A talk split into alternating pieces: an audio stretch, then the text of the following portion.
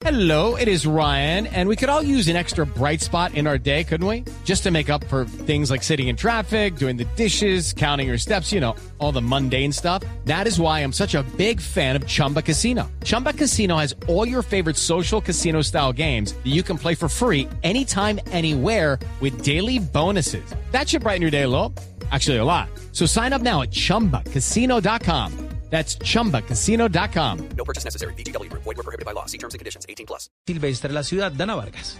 Durante esta época, las cifras de tráfico ilegal suelen dispararse debido al alto flujo de personas que viajan a lo largo del territorio nacional y desconociendo las consecuencias que es un delito y que además es considerado como el cuarto negocio ilícito más rentable del mundo, según la Oficina de las Naciones Unidas contra la Droga y el Delito, las personas consumen y compran animales silvestres. Escuchemos a la secretaria de Ambiente, Carolina Urrutia. Que muchas personas creen que están ayudando cuando los compran, cuando los sacan de la vida silvestre. Estos animales siempre están mejor libres y en casa. Tenemos aquí primates que llevan más de 20 años en cautiverio. Por su nivel de impronta, de dependencia de los seres humanos, es imposible que sean recuperados, que sean rehabilitados y liberados de nuevo. Los viajeros también deberán tener en cuenta que hay animales polizones que pueden estar debajo de los vehículos y hacer una revisión exhaustiva para no traer accidentalmente estos animales. Mientras tanto, la Secretaría, en articulación con la Policía Ambiental y Ecológica, realizará un control en las terminales terrestres y el aeropuerto El Dorado para evitar que loros, tortugas, primates e iguanas ingresen ilegalmente a la ciudad para ser comercializado o para ser tenidos como mascotas. De milagro, un campesino en el Quindío se salvó de morir por la mordedura de una serpiente coral en el, en el antebrazo. El hombre se recupera en el Hospital San Juan de Dios de Armenia. Nelson Muricho. En medio de sus labores en el campo, un hombre de 33 años fue mordido por una serpiente coral, una de las más venenosas en Colombia. Por fortuna para él, alcanzó a ser trasladado al Hospital San Juan de Dios de Armenia, donde fue salvado por su personal médico. Al respecto, Isaac Mosquera, jefe de urgencia. Inicialmente es un cuadro de dificultad respiratoria y posteriormente sensación de adormecimiento en el antebrazo y aumento del volumen de la extremidad. En el transcurso de la tarde pues recibió la atención médica, se le colocó suero anticoral y la evolución del paciente hasta el momento ha sido satisfactoria. El campesino se recupera de la mordida de la serpiente coral en el Hospital San Juan de Dios de Armenia.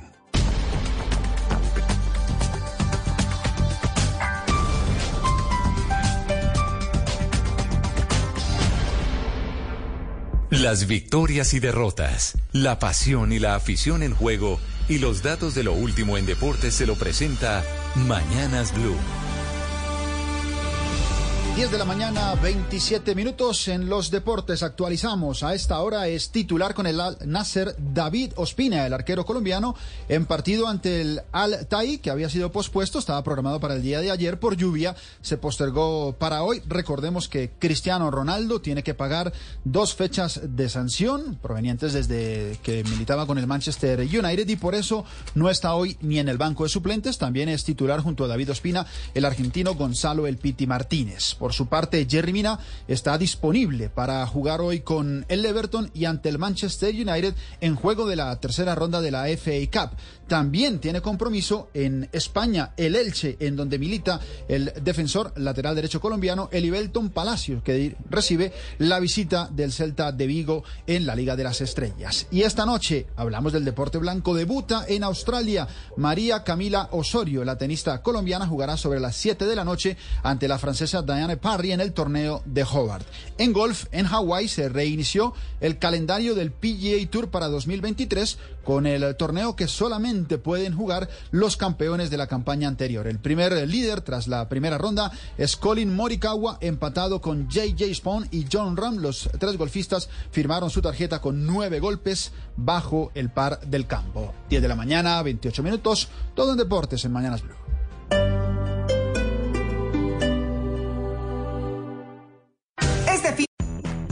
Es la venta de un día en Macy's con ofertas del día increíbles para empezar bien el año nuevo, como 59.99 en Cachemira, 40% menos en botas y carteras de diseñador que le encantarán y mejora tu dormitorio con juegos de edredón 55% a 65% menos. Además, recibe entrega en la acera sin contacto o recógelo en la tienda mañana en Macy's. Más detalles en macy's.com barra pickup. Ahorro sobre precios en oferta y liquidación. Aplican excepciones. De semana es de Reyes en, en Blue Jeans. El sábado, vivir como Reyes. Tener abundancia no es poseer mucho dinero, sino lograr una experiencia de vida próspera e integral, incluso con bajo presupuesto. Les contaremos cómo. El domingo, comer como reyes. Darle a nuestro cuerpo alimentos reales y todos los nutrientes que necesita es la forma más económica y sustentable de alimentarnos.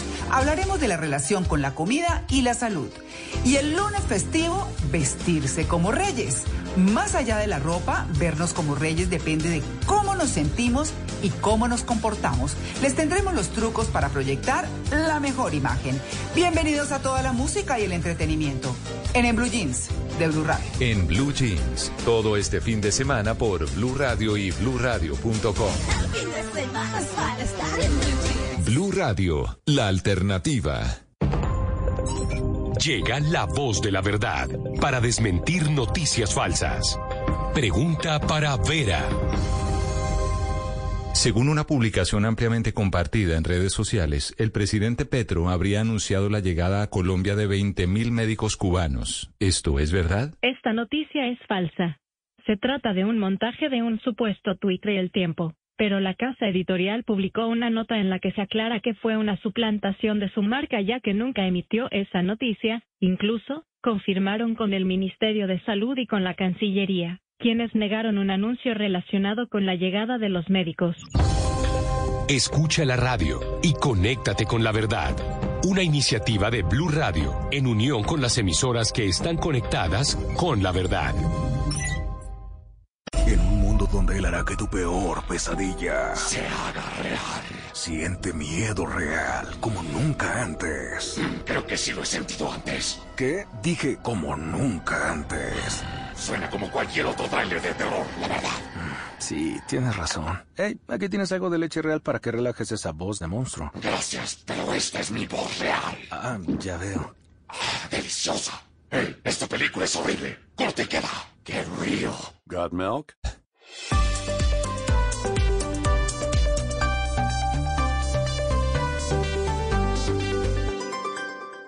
Seguimos conectados en Mañanas Blue.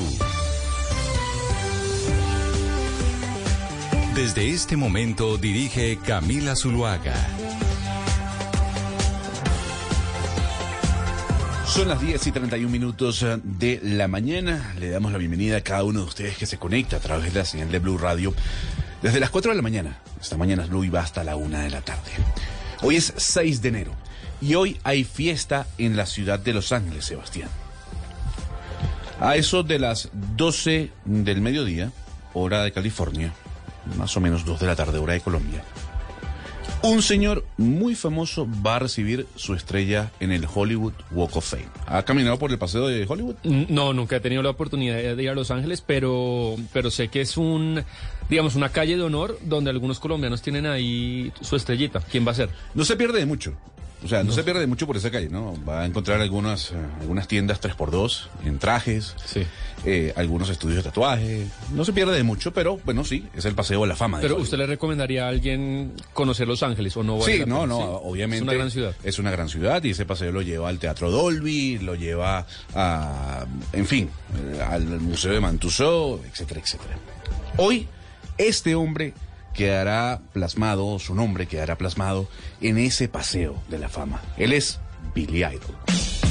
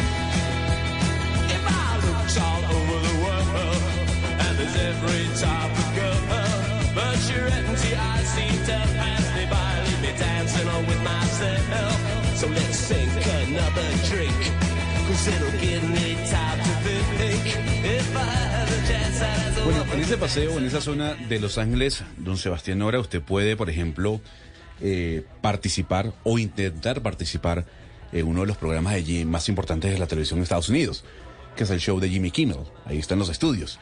Usted puede, ahí hay un centro comercial también, en fin.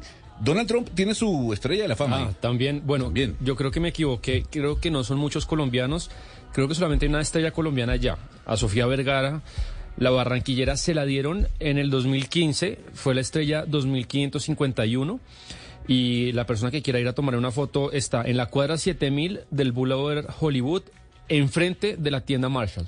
Ahí está la estrella Sí, Sofía Vergara. di- digamos que es casi que en el centro de, de- de esa zona, ¿no? Que repito, es más bonita como se ve en fotografías que como se ve, digamos, en, en la vida real. Pues Sebastián, 10.34 minutos de la mañana. No hubo humo blanco en la reunión entre los taxistas y el gobierno, ¿no? Van a paro. Sí, van a paro los taxistas. Eh, ellos, digamos, eh, el aumento que ya se había avisado, que además está contemplado en el marco eh, de fiscal de mediano plazo que dejó el gobierno anterior del aumento de la gasolina. Sí es verdad que el aumento de enero es mucho más grande de lo que el país esperó, pero bueno, ellos tienen una, una serie de demandas. Esa y otra que es muy importante, que no nos podemos olvidar, que es una demanda que viene del gobierno de Iván Duque, es definitivamente pues sacar del país a los gorrazos, permíteme, permítame la palabra coloquial, a todo el sistema de aplicaciones de transporte, lo que es Uber, lo que es Didi. Al principio hubo un, un acuerdo informal entre los taxistas y, y el gobierno que en ese sentido les iban a ayudar a, a- a- a que a, decla- a de- a declarar definitivamente ilegal a este sector, pero se suma esa demanda. Lo de la gasolina y bueno, por ahora tenemos otro nuevo paro de taxistas, Hugo Mario. Eh, ese anuncio preocupa, Sebastián y Gonzalo. Pues porque estamos hablando de un paro de transporte. Es que se sumarían a los camioneros, los taxistas, los camioneros en las carreteras, los taxistas en las capitales y ciudades intermedias. Es decir, eh, bloquearían buena parte del país. Y obviamente lo que han dicho algunos representantes del gremio transportador, eh, tanto el de carga como el de pasajeros, es que así como los motociclistas lograron su objetivo y después de salir a las calles a protestar, eh, pues el gobierno les, les, les, les rebajó eh, el, el seguro obligatorio de accidentes, ellos también esperan que el gobierno ceda en esta oportunidad ante sus peticiones. Pero a ver, la pregunta, Hugo Mario, es, ¿esto es una derrota para el gobierno? Pues no, pero sí digamos que eh, el solo anuncio coloca en jaque al gobierno, que comenzando el año tendría que afrontar un primer eh, gran paro nacional y tal vez el bloqueo de vías si es que se cumple la, la promesa de, de los camioneros y los taxistas. Pues el día de hoy estaremos hablando de ese y otros temas con el ministro de Transporte, Guillermo Reyes, a eso de las 12 y 15 eh, de la tarde, porque no solo el tema del paro de transporte, eh, Sebastián, el tema de la calidad vial en Colombia deja mucho que desear y se lo dice alguien que no vive acá. No, eh, esa, esa cartera es quizá la de las que más tiene trabajo hoy en día. Vea, tiene usted un plan retorno este lunes que yo creo que va a haber algunos planes de retorno de 12, 13, 14 horas. Tiene usted el chicharrón entre Avianca y Viva. Tiene usted el tema con los taxi- taxis, con los transportadores y tiene usted todo el tema de los aeropuertos. Si hay alguien que tiene trabajo es, es el ministro Guillermo Reyes. Pues a las 2 y 15 lo estaremos escuchando el día de hoy, mm, viernes 6 de enero, al fondo Billy Idol. Hoy recibe su estrella de la fama y Sebastián. Le manda un saludo un oyente. A ver. Shakira también tiene su estrella. Shakira, ¿verdad?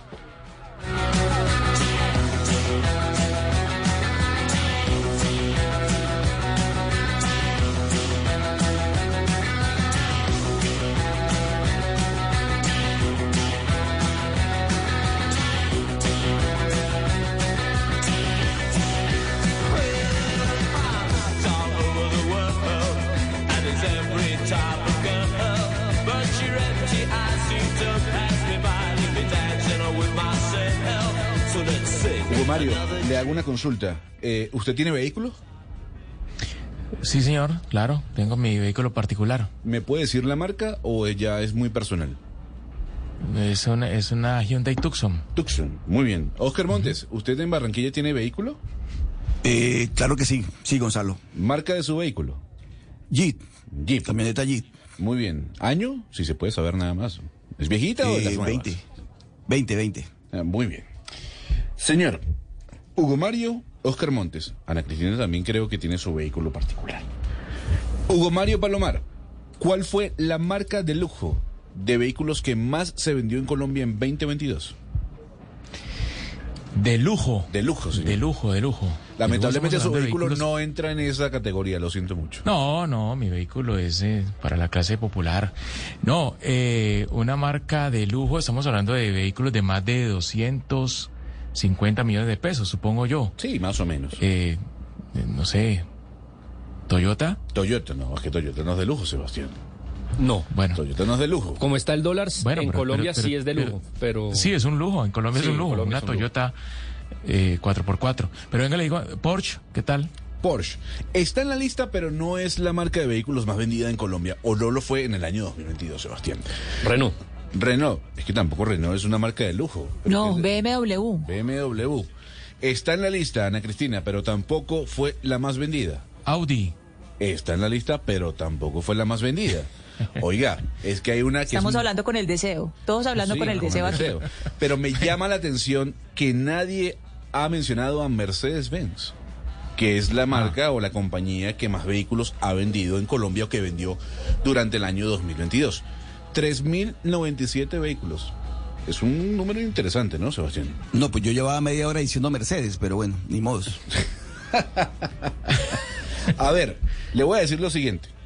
Hubo un aumento, a diferencia de lo vendido en el año 2021. Se vendieron más de 300 vehículos en comparación con el Es decir, 2021. Mercedes mer- vendió más carros en Colombia que Renault. Eh, yo no sé, no sé cuántos vehículos Renault se vendieron. Estoy hablando de marcas de lujo.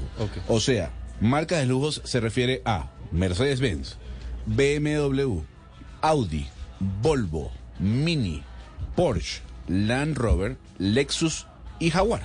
Estas fueron las más vendidas en Colombia durante el 2022. Lo que me llama la atención, Sebastián, es que alguien, alguien en Colombia durante el año pasado compró un Maserati. Uno solo, alguien, no sé quién fue, pero hay un registro de que alguien compró un Maserati en Colombia. Renault no aparece, ni Hyundai tampoco, ni Jeep tampoco. Pero lo que llama la atención es que más allá del crecimiento de venta de Mercedes-Benz en el país, sí el segmento cayó el año pasado un 8.4%. Entonces, la situación a nivel económico, que yo sé que a usted le preocupa mucho, se ha visto afectada también y se vio afectada en la compra de vehículos de alta gama. Claro, es que eh, la, la importación, el dólar y lo que está pasando, pues yo creo que hace que la gente se resista más a comprar ese tipo de carros. En, de- en Colombia hubo en algún momento, no sé, Hugo Mario, si vieron, acá había una tienda de Maserati, ¿no? Yo no sé si todavía Sí, claro, existe. claro, porque acá se vendió uno el Pero bueno, pasado. tener una, tener una Oigan. tienda 365 días para vender un carro. A mí, a mí, a mí, ustedes me perdonan. Depende del precio del carro.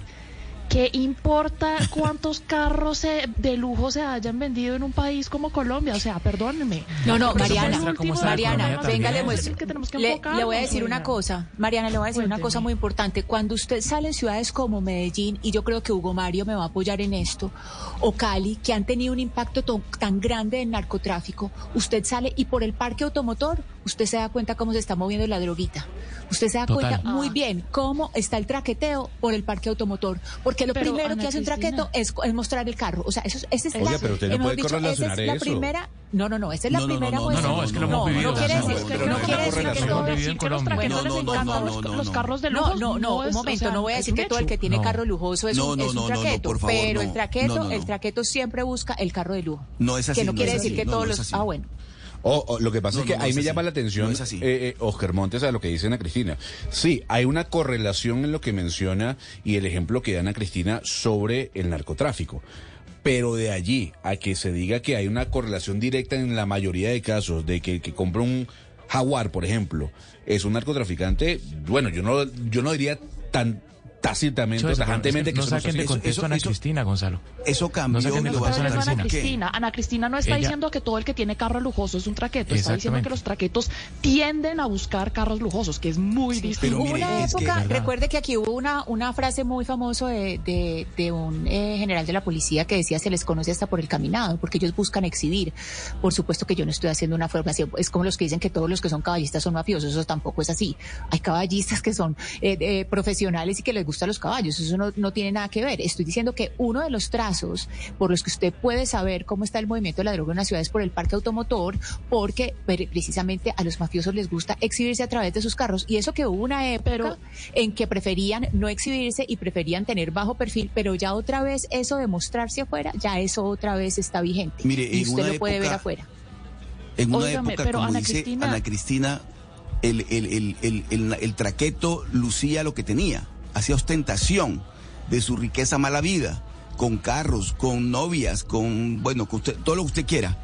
Pero precisamente porque Colombia en un momento le declaró la guerra al narcotráfico, a los carteles de la droga, y ellos fueron derrotados, entonces después cambiaron el perfil. Yo creo que hoy en día el- lo- los narcos, los No, menos interesados Lo eh, eh, en Medellín, como se Oscar. dice, son Fueron ellos. derrotados unos, pero llegaron Bienvenido. otros. No, no, Exacto, pero no, no, bienvenido usted no puede ver un carro lujoso, usted no puede ver un carro lujoso y decir, ese es un narco. No, hay gente que tiene una manera de ganarse la, la vida y compra un buen carro porque le gusta tener un buen carro. Entonces, Sí, de ahí a, a es decir que, es que a ese que vaya en ese carro es traqueto, Sí, uno no sé. No, Es, que, es que Ana Cristina Pues nunca es, que dijo eso eso. no es, lo que, es que eso no es lo que yo dije, pero bueno. O sea, Eh, Yo no, sé, pero- Oscar, pero- de dónde pero sacó, que eso era lo Cristina- que estábamos diciendo acá. No, no, es que No, dice, no, no, eh, no. eh, uno eso- venga a Medellín y vea usted los carros que hay en las calles, entonces uno va a Medellín y yo veo carros muy buenos, muy lujosos, usted viene a Barranquilla y va o a, a cualquier ciudad de Colombia y encuentra carros lujosos, no muchos, buenos carros. Pero para No, pero es es que- persona que ha trabajado su vida y, y ha querido darse el lujo de tener un buen carro. No, te- no- digo, yo entiendo que en una época, en los 80, por ejemplo, había que venir a Barranquilla, a Medellín, a todos lados y ver la cantidad de carros lujosos con traquetos encima. Pero, pero yo no sé, yo, yo creo, creo, y habría que preguntarle a las autoridades hoy que ese perfil del, del traqueto cambió. Cambió entre otras No, cosas porque las, seguimos viendo. las autoridades le declararon la guerra y los vencieron. total. Hugo Mario, No, los viendo en vencieron. Colombia. vencieron. Lo seguimos viendo. No, no, no, no. No, No sé, vencieron Oscar, ¿en qué unos, país unos vive? está- Oiga, usted Sí, unos están presos, otros están Colombia, muertos, pero llegaron Colombia, otros. No Mariana, en parece, mi Colombia. querido colega, Pero- no No, parece. Mariana, Qué pena Mariana. que le diga. Pero, Qué pena que le diga no, que Colombia, siendo- Mariana. Predominante en muchas regiones, Oscar. No, no, pero lo, lo que dice Ana Cristina es cierto. No está, eh, Ana Cristina no está estigmatizando a nadie, no está satani- satanizando a nadie. Está diciendo una realidad. En la época más abundante del narcotráfico se veía eh, eh, evidente eh, el parque automotor de lujo en las calles de las principales ciudades, sobre todo en Medellín y en Cali, igual en la construcción de hoteles, de restaurantes, en, eh, en, en las tiendas de ropa, en fin, toda esa, esa abundancia se veía de alguna forma y aún se sigue viendo, no en la misma proporción, pero se sigue viendo en algunas ciudades. Sí, pero y de acuerdo, no, no hay que hacer esa linealidad, pero ahorita, por ejemplo, Mariana decía que eso qué importa. Yo creo que un poco sí eh, eh, los carros, que es algo que, que suele comprar la gente dependiendo de- del nivel de ingreso, es, puede ser un termómetro de la situación del país. Por ejemplo, en los Estados Unidos, tener un carro como el que usted nos está nombrando, eh, por ejemplo, o por leasing o pagarlo a cotas, no hay que ser millonario para tener un buen carro. Yo creo que Colombia debe aspirar a que mucha gente pueda tener un buen carro sin ser o narcotraficante o millonario. Claro, por el dólar y por las aranceles, eso es así, una Toyota vale 300 millones, pero yo sí aspiro que en este país mucha gente de diferentes ingresos pueda tener un gran carro eh, sin tener que ser del 1% de más ingresos. Aunque a Mariana Palau no le guste que la gente compre vehículos de alta Estupendo que lo pueda hacer, si se puede. 10.47 minutos de la mañana. Ya que estamos hablando de narcotráfico, Mariana, lo vivido ayer en México, sobre todo en Culiacán y en Sinaloa, parecía de una serie de televisión, de cualquier película que habla de este tema que también a Colombia ha golpeado mucho. Es el tema del narcotráfico, Mariana. Sí, sí, Gonzalo, porque cogieron eh, al hijo del Chapo Guzmán otra vez, ¿no? Fue en el 2019 que lo cogieron, el primero parecía que lo hubieran cogido, pero no, en verdad lo terminaron liberando, porque en ese estado, Gonzalo, después de que lo cogieron, pues libraron una guerra impresionante y lo terminaron librando por eso, porque la presión de los carteles para que liberaran al hijo del Chapo Guzmán fue tal y tanta violencia se vio sobre las poblaciones que estaban en esos en esas áreas que terminaron liberando al eh, señor hijo del Chapo Guzmán. Ahora, ¿qué es lo que pasa en este momento? Que viene el señor Biden en estos días próximamente a México.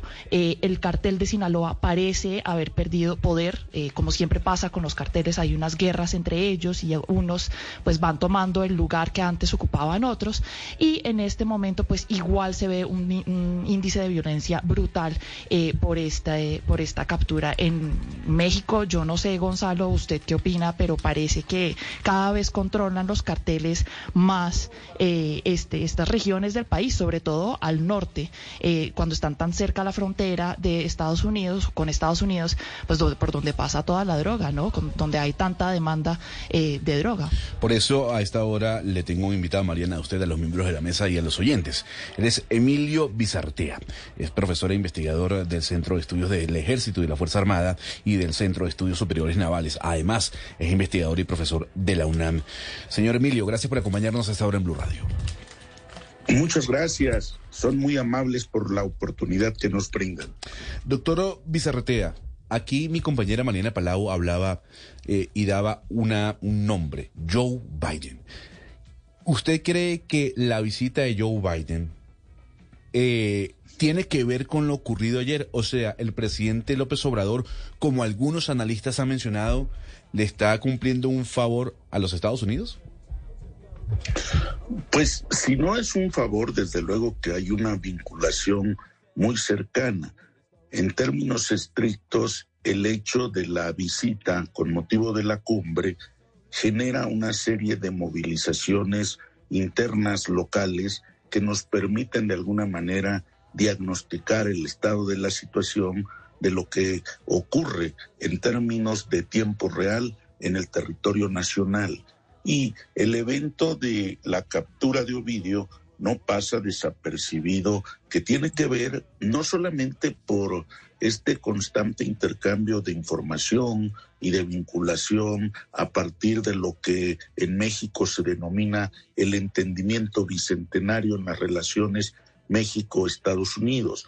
Y desde luego también se menciona una serie de presiones y discusiones que ha habido con las agencias, con las autoridades estadounidenses en lo que acá se conoce como el diálogo de alto nivel, cuando se atienden temas, en particular la seguridad, la migración y las áreas de desarrollo en las que participan en conjunto. Entonces, si no necesariamente podríamos decir que es un ofrecimiento en el estricto sentido, sí hay una relación abierta, directa, muy cercana con la visita del presidente Biden. Eh, profesor, Explíquenos un poco qué es lo que está pasando en este momento en este en esta zona de México, porque a ver si nos de pronto nos compara con lo que pasó la última vez que trataron de capturar al hijo del Chapo Guzmán. En este momento estamos viendo unos niveles de violencia, o sea, han visto unos niveles de violencia muy altos también, pero pues esta vez el señor Ovidio pues ya fue trasladado a México. Si el cartel de Sinaloa ya estaba un poco debilitado, por lo menos comparado al 2019, ¿por qué todavía hay tanta violencia en esa área del país? Bueno, son muchos elementos los que usted comenta. Vea usted en esta perspectiva desde el lado mexicano. Desde luego que hay tres cárteles predominantes en todo el país. Eh, son el cártel de Sinaloa, el cártel de, de Jalisco y el cártel del noreste hacia el lado del Golfo de México.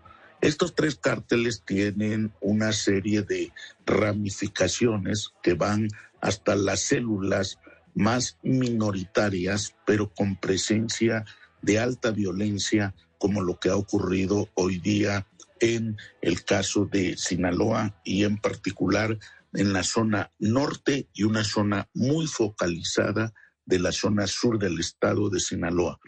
¿Qué es lo que ocurrió?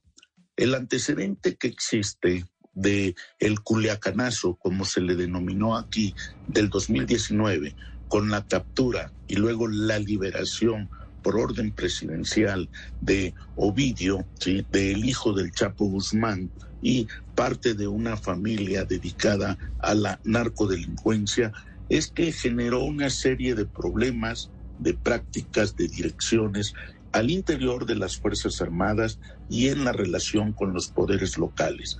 La captura que se ha hecho el día de ayer, todavía con ciertos vacíos de información en tiempos, en su realización, en las agencias o instancias de seguridad que participaron, ha sido sin duda un operativo exitoso en la medida en que lo ubicaron, lo cogieron literalmente y se lo trasladó a la Ciudad de México en un vuelo de hora y media, dos horas máximo. A partir de ahí fue presentado a las instancias de la Fiscalía de Delincuencia Organizada y trasladado el día de ayer por la tarde al penal de alta seguridad en el altiplano.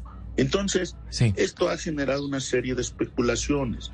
El control que tiene todavía el cártel de Sinaloa es alto. La pérdida, vamos a denominar cuando menos hasta el momento, de Ovidio no significa ni mucho menos la desaparición. Es un golpe sin duda importante, pero el cártel de Sinaloa, desde la forma en que se conoce su organización, es que tiene como cuatro subramas. Esta rama a la que pertenece Ovidio, el detenido y recluido, es conocido como el grupo de los Chapitos, que son directamente los hijos de el Chapo Guzmán detenido en Estados Unidos, como ustedes saben. Y el dato aquí es la discusión en que quién ocupa de inmediato el, eh, el, el, lugar que dejaría vacante Ovidio. La, la forma en que ha operado el cártel es que tiene una especie de hidra, es un corporativo, en el momento en que alguien sale, desaparece o ocurre alguna pérdida, en ese momento es eh, tiene una suplencia casi automática. Entonces se reajustan, claro que es un golpe importante porque para México y para el gobierno mexicano, Ovidio representaba una especie de símbolo de una estrategia de política impulsada por el gobierno federal en términos de abrazos sí, balazos no. Esta frase tóxica que ha generado una gran discusión a lo largo y ancho del territorio nacional. Profesor. Entonces. Pero lo que está viendo, lo que está viendo el mundo hoy con,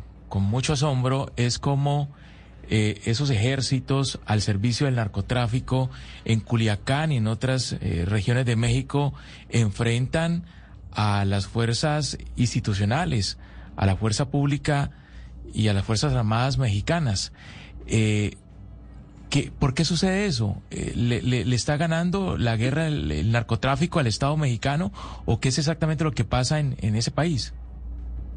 Sí, en efecto, la violencia y la violencia criminal ha sido eh, en una escalada en ascenso cotidianamente. Lo que hemos visto acá en México desde distintas partes, incluida la academia, trata de evitarse esa vinculación de narcoterrorismo. Pero los eventos que ocurrieron ayer, como los que han ocurrido en los últimos 100 días, nos muestran una escalada de violencia de la delincuencia organizada muy cercana al terrorismo, hay que decirlo. Porque, en efecto, el día de ayer, ¿sí? todavía hoy en la mañana había algunos vestigios. Eh, la ciudad de, no solo de Culiacán, sino parte del Estado en algunas regiones que controla completamente el cártel de Sinaloa, ¿sí? estuvieron bajo acoso, una especie de guerra interna civil muy alta, donde para bien de todos no hubo pérdidas o no se han registrado o conocido en este momento pérdidas civiles, pero sí hubo en las confrontaciones pérdidas de militares, se menciona siete militares del ejército, se mencionan 19 delincuentes que han fallecido en confrontación y enfrentamiento abierto. Es decir, tenemos un modelo muy fuerte de confrontación donde la estrategia ha escalado a la confrontación entre militares y miembros del cártel de Sinaloa. Esta situación no la deseamos, no la queremos, pero la incluso la toma que se hizo del, del aeropuerto en, en Culiacán, en Los Mochis, muestra el control que puede tener y el alcance que posee la delincuencia organizada en el Estado. Es cierto, Sinaloa, no quisiéramos admitirlo, pero es su bastión, como nos ocurrió días antes en el caso de Chihuahua y en los meses anteriores en Baja California, en, Jalisco, en Guanajuato, en San Luis Potosí, en Zacatecas. Es decir, tenemos un problema que ya había sido señalado desde los últimos dos años, el comandante de- de- del Comando Norte de Estados Unidos hablaba de un 33% de pérdida del territorio nacional controlado por la delincuencia organizada. Este tema fue una gran discusión, pero no está alejado de la realidad. Este Profesor acto- Izarretea, eh, perdón, usted, usted ha hablado muy claramente de esas ramificaciones de los eh, carteles y cómo se extienden en México y cómo salen de México. Quisiera que, que sacáramos un poco la conversación hasta Colombia. Eh, usted hablaba de los de los chapitos, ellos son ellos son cuatro hijos, además de Ovidio están Joaquín, Iván Archibaldo y Jesús Alfredo. Jesús Alfredo estuvo viviendo en la ciudad desde la cual le hablo, estuvo viviendo aquí en Medellín en 2018 y en Envigado. ¿Qué, qué se sabe qué se sabe de esas eh, ramificaciones al día de hoy y esto que pasó con Ovidio, qué consecuencias podría tener en ciudades que antes eh, han tenido pues uno de los de los hijos del Chapo? Sí, tiene usted razón. Vea, veamos esto. Eh, un poco la, la, la estructura del cártel. Sí, son tres o cuatro grupos fundamentales de los que destaca el Mayo Zambada. El Mayo Zambada es uno de los líderes del cártel de Sinaloa, perteneciente a lo que normalmente se conoce aquí como la primera generación de narcotraficantes, aquellos en los que de alguna manera generó lo que se conocía el corporativo, la familia, ¿sí? Félix Arellano, ¿sí? Allá en los años 70 y en los años 80. Este vínculo, ustedes recordarán que había un personaje de esa generación reconocido como el Señor de los Cielos. Esa vinculación que se estableció con Colombia, que se estableció con Perú, que se estableció con Bolivia, con Venezuela, que estaba hablando ya de una acción no solamente transnacional, sino la conformación de un cártel latinoamericano con vínculos hacia Europa y a otras partes del mundo. ¿Qué es lo que ha ocurrido recientemente? Que en el caso específico de los chapitos, digámoslo así, se estaban vinculando al tema no solamente de la coca, no solo de la marihuana, sino al del fentanilo. Es decir, su portafolio de productos de opiáceos y opioides se, expandió. incrementó sensiblemente hacia Estados Unidos. Y esto se habla acá de una relación, de establecer un vínculo sí, muy fuerte con todo Sudamérica para mantener un mercado estabilizado hacia no solo Estados Unidos, sino Europa. Entonces, la, la vinculación de Ovidio y de otro de sus hermanos que ha tenido, vamos a decir, esta visión y presencia internacional, les estaba dando un buen posicionamiento. Incluso acá ya se habla de que en un estado ya se está sembrando coca, lo Pro- cual profesor. generaría ot- otra discusión, ¿sí? Sí, Entonces, y- y- y- no, para, para hacerle, un- porque es una pregunta muy importante, ustedes y nosotros estamos lamentablemente hermanados por el tema del narcotráfico y tenemos muchas similitudes. Acá en Colombia, durante muchos años el periodismo y, y los gobiernos vivieron de las grandes capturas y nos emocionábamos cuando algún capo grande caía y era capturado, pero la realidad es que Colombia el año pasado marcó eh, cifra récord de producción y venta de cocaína. No sé si usted tiene la misma sensación en México de que puede haber grandes capturas, grandes nombres, grandes anuncios del gobierno, pero que detrás hay un capo listo para crecer. ¿Usted tiene esa sensación? ¿Eso ocurre también en México o cómo lo analiza? Eh, sí, acá eh, es especulación de que había una especie de entendimiento con el cártel de Sinaloa y en contra del cártel Jalisco. Este evento es una ruptura de muchas de las percepciones que existen tanto en el gobierno como fuera de él. Y esta percepción es vital porque de una o de otra manera favorece una distensión en una supuesta vinculación gubernamental, sea de autoridad local o de autoridad federal, con respecto al cártel de Sinaloa. Entonces, este posicionamiento de lo que ha ocurrido ayer, sin duda habrá de marcar, si no una ruptura, un cambio en la estrategia. Y desde luego, la, la visita del presidente Biden tiene algo que ver, aun cuando pretendamos desde la parte del discurso oficial una retórica de autonomía y de soberanía que está muy lejos en la práctica y en la realidad de que eso se sostenga. Entonces, nos sigue representando una oportunidad importante, pero también entender que el problema de la narcodelincuencia o del narcoterrorismo no es local y aquí sí tiene una amplia ra- ra- ramificación en términos de acuerdos hasta no solamente Bolivia, no solamente Venezuela, Perú, incluso hay una región donde se hablaba ya de intercambios con Brasil. Pero este modelo, que en alguna medida está trazado a nivel internacional, es una ruta transnacional. No solamente son los productores los que comercian, sino también los consumidores. Y ese ha sido un discurso y una discusión desde la época de Nixon, ¿eh? para decirlo, Sí, claro. citando la guerra de las drogas en Estados Unidos. Entonces, sí es un tema vital, lo que ustedes bien dicen, sí tenemos un hermanamiento no solamente por cuestiones de narcotráfico, sino obviamente por la vastedad de nuestras culturas y también en términos de acuerdos contra la delincuencia organizada. Es un enemigo común. ¿Sí? Sí. Pues, don Emilio Vicerretea, profesor e investigador del Centro de Estudios del Ejército y la Fuerza Aérea, muchísimas gracias por habernos atendido el día de hoy desde Colombia. Un gran abrazo. Gracias y a la orden siempre y, y seguimos en la batalla, como decimos acá. Lo, lo que estamos viendo, Gonzalo, en México es aterrador. Eh, me parece a mí que la realidad supera la ficción.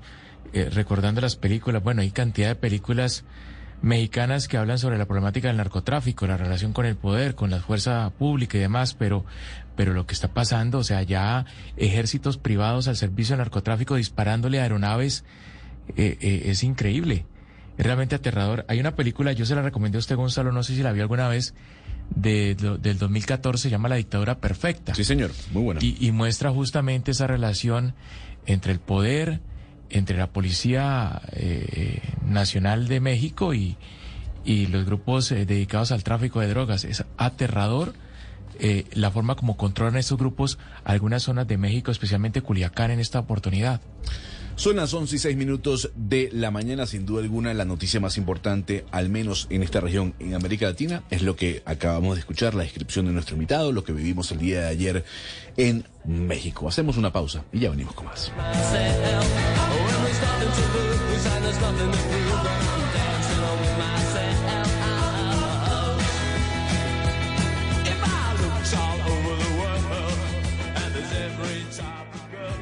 Este sábado en Autos y Motos encenderemos los motores para acelerar con muchos temas de actualidad. Les contaremos las cifras finales del mercado de autos y de motos en Colombia en 2022. También las cifras finales 2022 de traspasos y el mercado del usado. Los lanzamientos en el CES 2023 de Las Vegas y los grandes avances para la movilidad. Pico y placa y extensión de la prohibición de parrilleros en Bogotá. ¿Se vienen bloqueos y protestas? Incrementos en la gasolina, en peajes, en parqueaderos.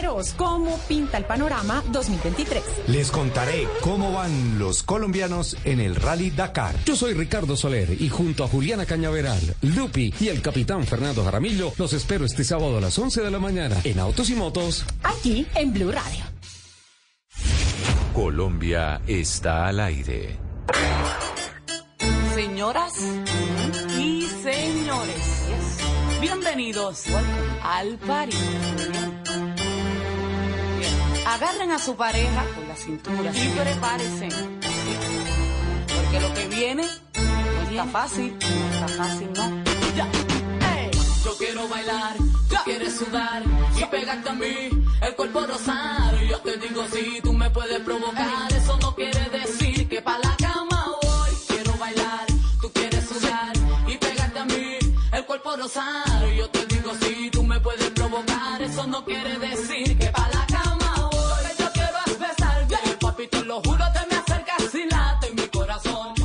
11 y 8 minutos de la mañana. Lucas, ¿le gusta Ivy Queen? Sí, se puede decir que O sea, perrea con Ivy Queen. he perreado algunas veces con Ivy Queen. Sebastián, usted también, ¿no? Sí, una gran. ca- Este es cuando el reggaetón estaba gateando. Gateando. Gateando. Y hoy ya es un monstruo incontenible. Y usted es fanático. Me ¿no? encanta. Y usted también es Y, y fanático. viene a Colombia, ¿no? Va a estar aquí Sí, en febrero. señor. La noticia tiene que ver con el concierto de Ivy Queen que va a dar en el Movistar Arena junto a Arcángel, junto a Zion y Lennox. También, exactamente como usted lo menciona, Don Lucas, 25 de febrero. ¿Va a comprar la entrada? Yo creo que ya se debió agotar, pero si, si quedan, voy. Muy bien. Señor Lucas, lo tengo acá porque hay una noticia que ya nuestros compañeros más temprano comentaban y tiene que ver con algunos cambios, eh, digamos, en la alta gerencia, por llamarlo así, del gobierno de Nicolás Maduro, ¿no? Hay nuevo canciller. Sí, señor, hay nuevo canciller en Venezuela, lo anunció el presidente Nicolás Maduro a través de su cuenta de Twitter y se trata del que era hasta el momento el viceministro para Europa, Iván Gil. Anunció entonces que será el reemplazo de Carlos Faría, quien estuvo poco tiempo al frente de esta cartera, estaba desde mayo de 2022 y el nuevo canciller Iván Gil eh, ha desempeñado cargos diplomáticos en Europa desde 2017 y en octubre de 2021 fue designado por Nicolás Maduro como el encargado de negocios de Venezuela ante la Unión Europea. Frente a Carlos Faría dice que pronto se le asignarán nuevas tareas en el gobierno, pero hay más cambios, Gonzalo. También en PDVSA, en la eh, estatal petrolera, se va Asdrúbal Chávez, quien estaba desde abril de 2020, que también fue ministro de petróleo, y llega Pedro Telechea.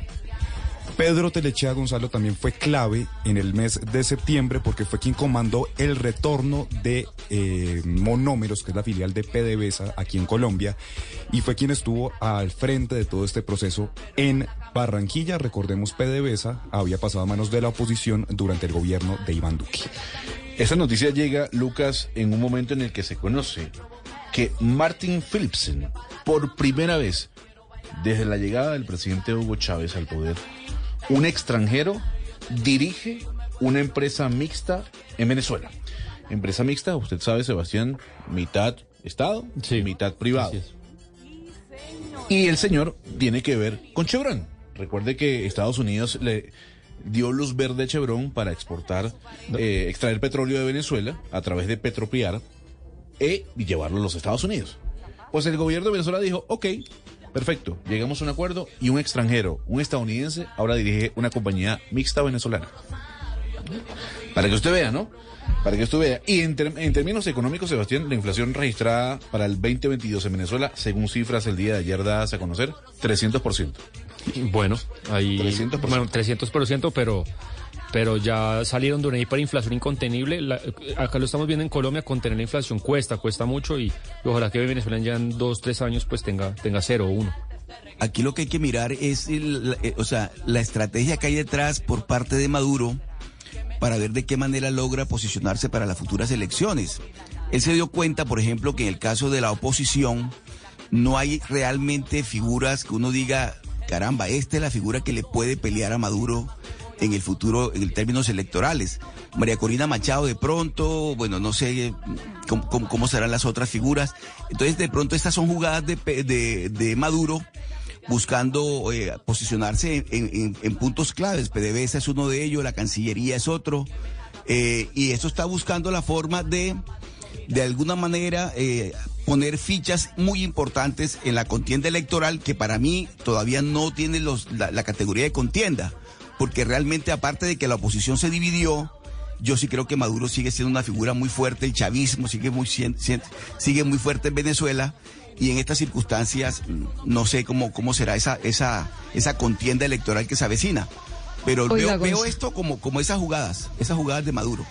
Oiga, Gonzalo, yo a propósito de eso que está diciendo Oscar, que dice la oposición se dividió, pues realmente es que la oposición venezolana está dividida desde el día cero. Eh, ya son prácticamente 20 años de dar palos de ciego para tratar de contener, el, eh, digamos, la falta de democracia o, la, eh, o el horadar la democracia que hizo primero Chávez y luego Maduro. Y estamos en 20 años después y eso sigue pasando. Y usted que es venezolano, que usted que le tocó salir de su país por las circunstancias, yo quiero que me explique por qué la oposición no logra encontrar un punto en, el que se pueda presentar suficientemente frente fuerte, eh, fuerte frente al régimen. Pues Claudia, porque hay una división, eh, primero de posiciones políticas, ¿no? Eh, eh, y de corrientes ideológicas. No es lo mismo conversar con Enrique Capriles Radonsky que con María Paulina Machado. Enrique Capriles Radonsky está mucho más cercano a esa idea de dialogar con el gobierno para llegar a una solución pacífica. María Corina Machado tiene ideas, por ejemplo, mucho más radicales. Eh, ha sido mucho más cercana al gobierno de los Estados Unidos, por ejemplo, sobre todo al gobierno de Donald Trump. Eh, Leopoldo López es otra figura también que además ha sido señalado de casos de corrupción que tiene ese frente eh, ideológico mucho más extremo que el de Enrique Capriles Radonsky.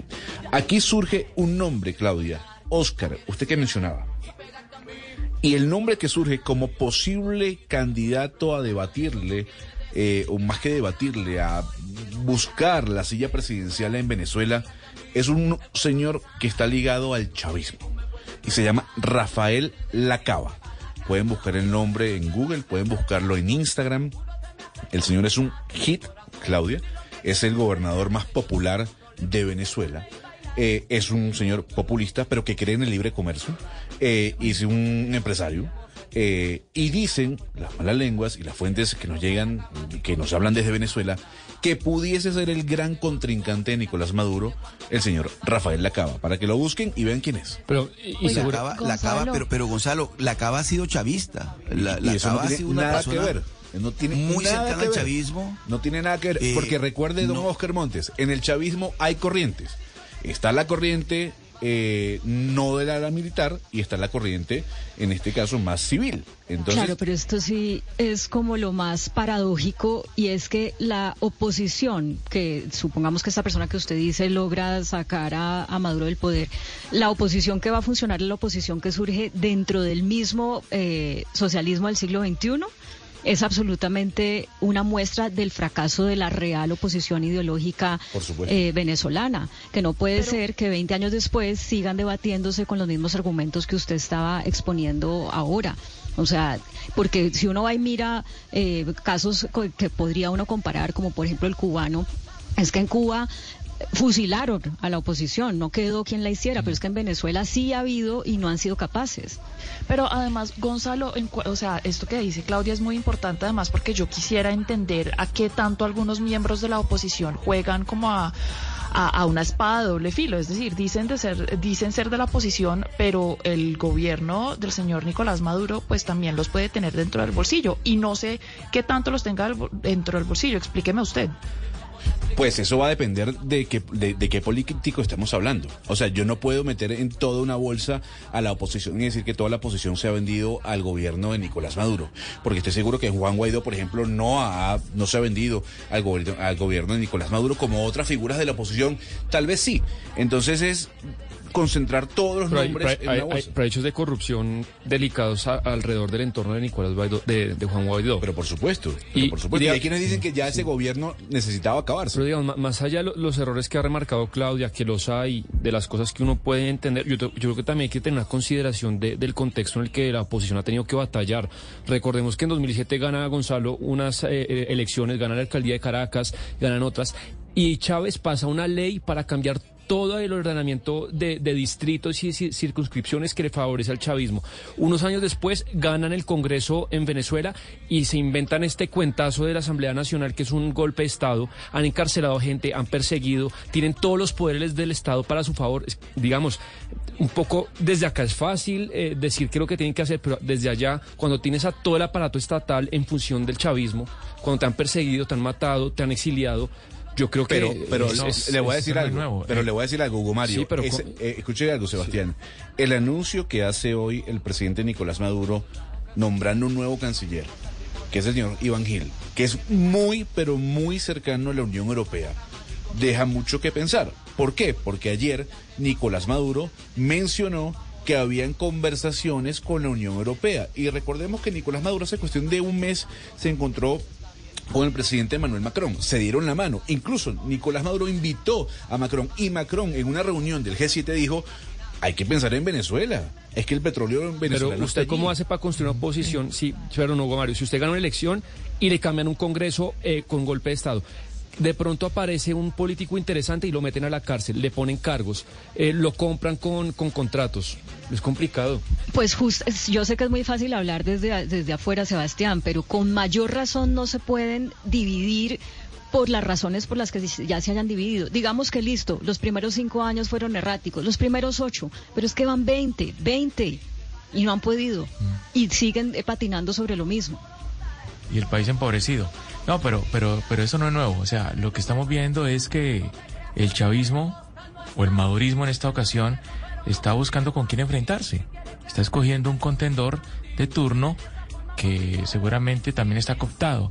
Y eso lo hacen las dictaduras para aparentar en una falsa democracia unas elecciones que seguramente no van a ofrecer ninguna garantía para quien esté en contra del régimen de Maduro. O sea, un poco más de lo mismo y obviamente la comunidad internacional, mientras exista, el petróleo en, en Venezuela, pues haciéndose la de la vista gorda. Pues Hugo Mario, para cerrar el tema, y Claudia, para que se acuerde del nombre. Rafael Lacaba, gobernador de Carabobo, si bien es cierto es chavista, si bien es cierto milita en el Partido Socialista Unido, es una persona que tiene algunas intenciones presidencialistas. Dicen quienes lo conocen o el entorno del chavismo que pudiese ser un candidato a, buscar esa silla presidencial.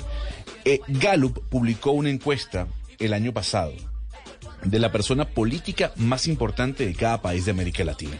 Aparece Nayib Bukele en El Salvador, aparece Rafael Correa en Ecuador, aparece Gustavo Petro en Colombia, eh, López Obrador en México, eh, en fin, aparece Keiko Fujimori en Perú. Y en Venezuela aparece Rafael Lacaba, por encima de Nicolás Maduro. Son las 11 y 19 minutos de la mañana. Ana Cristina, de Venezuela, vámonos para Caucasia, porque las corralejas allá eh, dejaron muchas personas heridas, ¿no? Sí, así es, eh, Gonzalo. Pues siempre a final de año en muchos pueblos eh, de Colombia y a principio de año hay eh, distintas celebridades y esas celebridades son con corralejas. Le cuento que pasaron las corralejas en eh, Caucasia, que es exactamente en el Bajo Cauca antioqueño, y el alcalde pues le dijo a los medios que había considerado que las corralejas habían sido todo un éxito y dio unas cifras que finalmente pues no correspondían a la realidad o es lo que ha dicho la gobernación de Antioquia. Las cifras que dio el alcalde era de 18 personas con lesiones menores, ningún toro muerto, un caballo herido y que, y que hubo estricto control de menores. Pero eh, lo invito, Gonzalo, usted a los oyentes a que confirmemos mejor con el alcalde a ver qué fue lo que pasó. Y a esta hora lo tenemos con nosotros. Eh, señor eh, Jefferson Sarmiento, alcalde de Caucasia, bienvenido a, Blu- a Blue Radio. Buenos días, ¿Alcalde? a la mesa de trabajo. Eh, muy buenos días a la mesa de trabajo Vale, la- y a todas las personas que hoy nos están escuchando. Eh, alcalde, usted, eh, alcalde Sarmiento, usted pasó unas cifras y eh, le dijo a los medios de comunicación unas cifras, pero eh, la gobernación de Antioquia, el alcalde encargado Juan Pablo López, ha dicho que las cifras son distintas, que usted presentó un subregistro. ¿Cuál es el registro que usted tiene de lo que pasó tanto con heridos de personas como animales, eh, el estado de los animales, caballos como toros y del manejo de menores de edad? Pese a que los medios de comunicación eh, obviamente deben de tener una información a primera mano, eh, nosotros a través de eh, el comité de verificación estábamos validando la información que había pasado en estos cinco días de corridas. Alcalde, alcalde, permítame, alcalde. Ningún momento- es, que- es que se, es que se escucha muy mal. La cifra Alcalde, es que permítame porque vamos a retomar la llamada porque se está escuchando muy mal. Porque sin duda alguna que es importante, Ana Cristina, poder hablar con él, ¿no? Es bastante considerable, eh, Gonzalo, eh, porque eh, pues hay que decir que la gobernación de Antioquia dijo que no habían sido 18 personas lesionadas, sino 39 lesionadas, que no había eh, sido solamente un caballo herido, que habían sido dos caballos gravemente lesionados. 40 menores de edad tuvieron que ser retirados de la, eh, de la plaza donde se hace la, la corraleja. Eh, señor alcalde, lo escuchamos, a ver si el audio está un poco Sí, mejor. ahora sí. Sí, Ahora sí, continúe, pues, señor pues, alcalde, por favor. Sí, bueno, entonces, volviendo a la idea, eh, obviamente yo tendría que dar una información a primera mano a los medios de comunicación. En ningún momento dije 18 personas heridas. Ayer, obviamente, en Caracol y en CMI salió eh, el reporte de 23 personas heridas.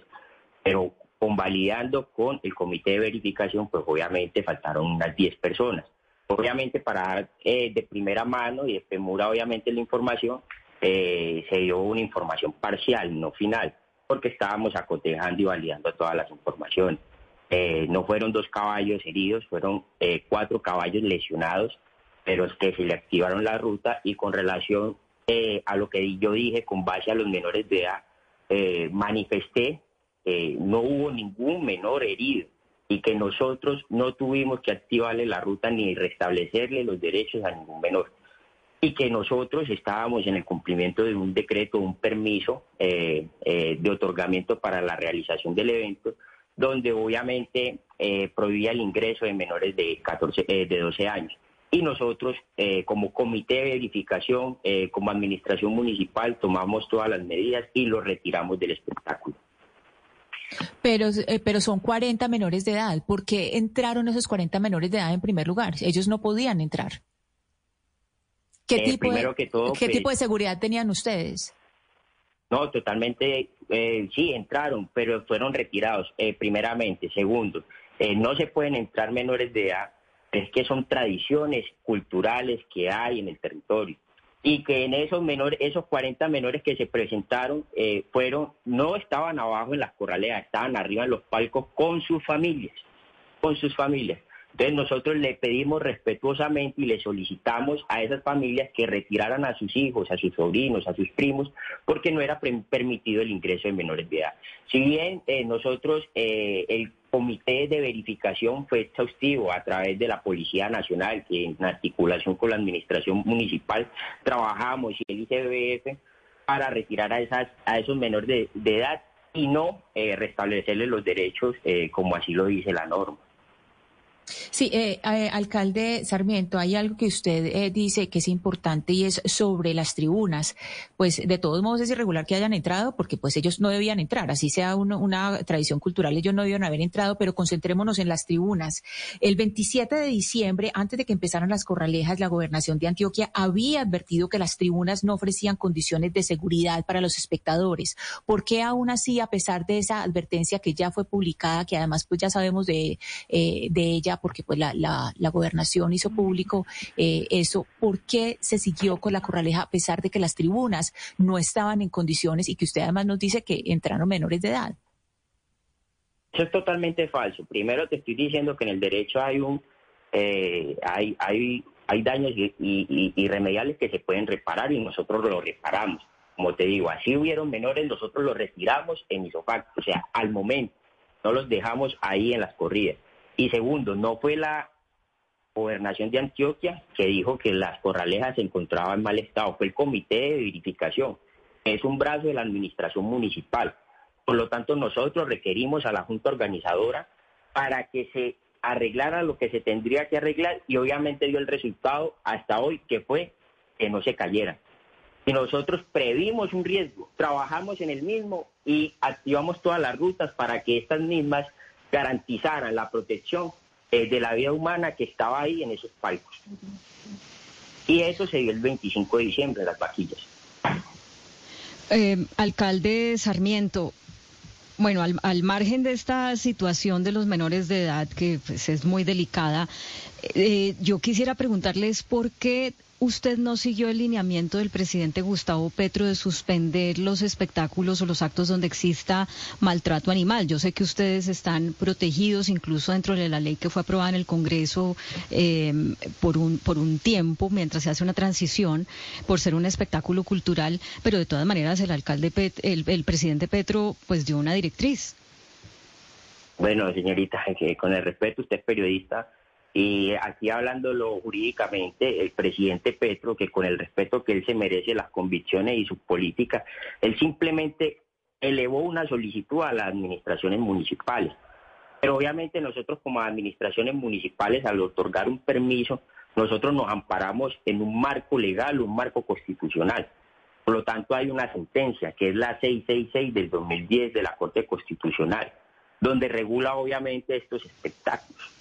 A mí no me pueden decir que un Twitter tiene unos requisitos legales que me prohíben a mí o, prohíben a un territorio, que los territorios son autónomos, a ejercer una actividad 100% cultural. Por lo tanto, obviamente, esa sentencia 666 del 2010 de la Corte Constitucional eh, da unas exigibilidades y también eh, nos da unas causales para permitir eh, la realización de esos eventos, eh, esos eventos eh, públicos realizados por obviamente privados y que de una u otra forma nosotros nos amparamos en el mismo, como uno que Sí. únicamente se podrá desarrollar, desarrollar en aquellos municipios o distritos que las mismas sean manifestaciones culturales, lo dice una, lo dice un precedente jurídico de la Corte Constitucional. Dos, solo se podrán desarrollar en aquellas ocasiones en las que usualmente han realizado los respectivos municipios o distritos en que estén autorizadas. Y Caucasia, por tradición de 40 años, ininterrumpidamente se ha realizado este evento, pues obviamente tiene el privilegio de la realización de esos eventos. Señor alcalde, y tercero, usted- las autoridades municipales en ningún caso podrán destinar recursos del erario público. Por lo tanto, eso nunca se hizo. Nosotros fuimos y eh, bajo los lineamientos y los parámetros de una jurisprudencia que obviamente tiene un marco legal y unos requisitos legales y que fue obviamente emitida por una alta corte, que en este caso es la Corte Constitucional. Señor el presidente. Petro solamente eh, nos dio una, una, una solicitud que nosotros Sí. obviamente como autónomos de nuestro territorio podríamos decidir si se auto- otorgaba o no se otorgaba el permiso. Eso que usted dice es totalmente cierto. Mi siguiente pregunta entonces va al, a lo que para ustedes como comunidad y para us- usted para como líder de su comunidad implica esta transformación que se está viviendo no solo en Colombia, sino en el mundo sobre la calidad de cultura o, o la, o la conceptualización como cultura de un espectáculo en el que hay eh, maltrato animal. Yo no sé cuál sea su convicción y me gustaría que la dijera, si esto para usted es cultura o si usted también como, como eh, político teme que en el caso de que usted promueva que, por ejemplo, no haya maltrato animal, eh, eso le cueste en votos, que la popularidad suya pueda afectarse significativamente. Pues, indiscutiblemente, eh, ya me estás hablando de una convicción eh, personal, obviamente. Pero más allá de la convicción personal, uno eh, al otorgar un permiso y y al realizarse un evento privado como este, pues uno hace una lectura en la comunidad. Y si tú miras, el aforo de las corralejas en los cinco días fue aproximadamente del 100%. Por lo tanto, hoy la comunidad está avalando eh, de, eh, esas festividades culturales en el territorio. Todo, yo no puedo decir hoy porque yo tengo una figura y debo de ser muy imparcial, si estoy de acuerdo o no, o no de acuerdo porque yo soy una autoridad administrativa en mi municipio.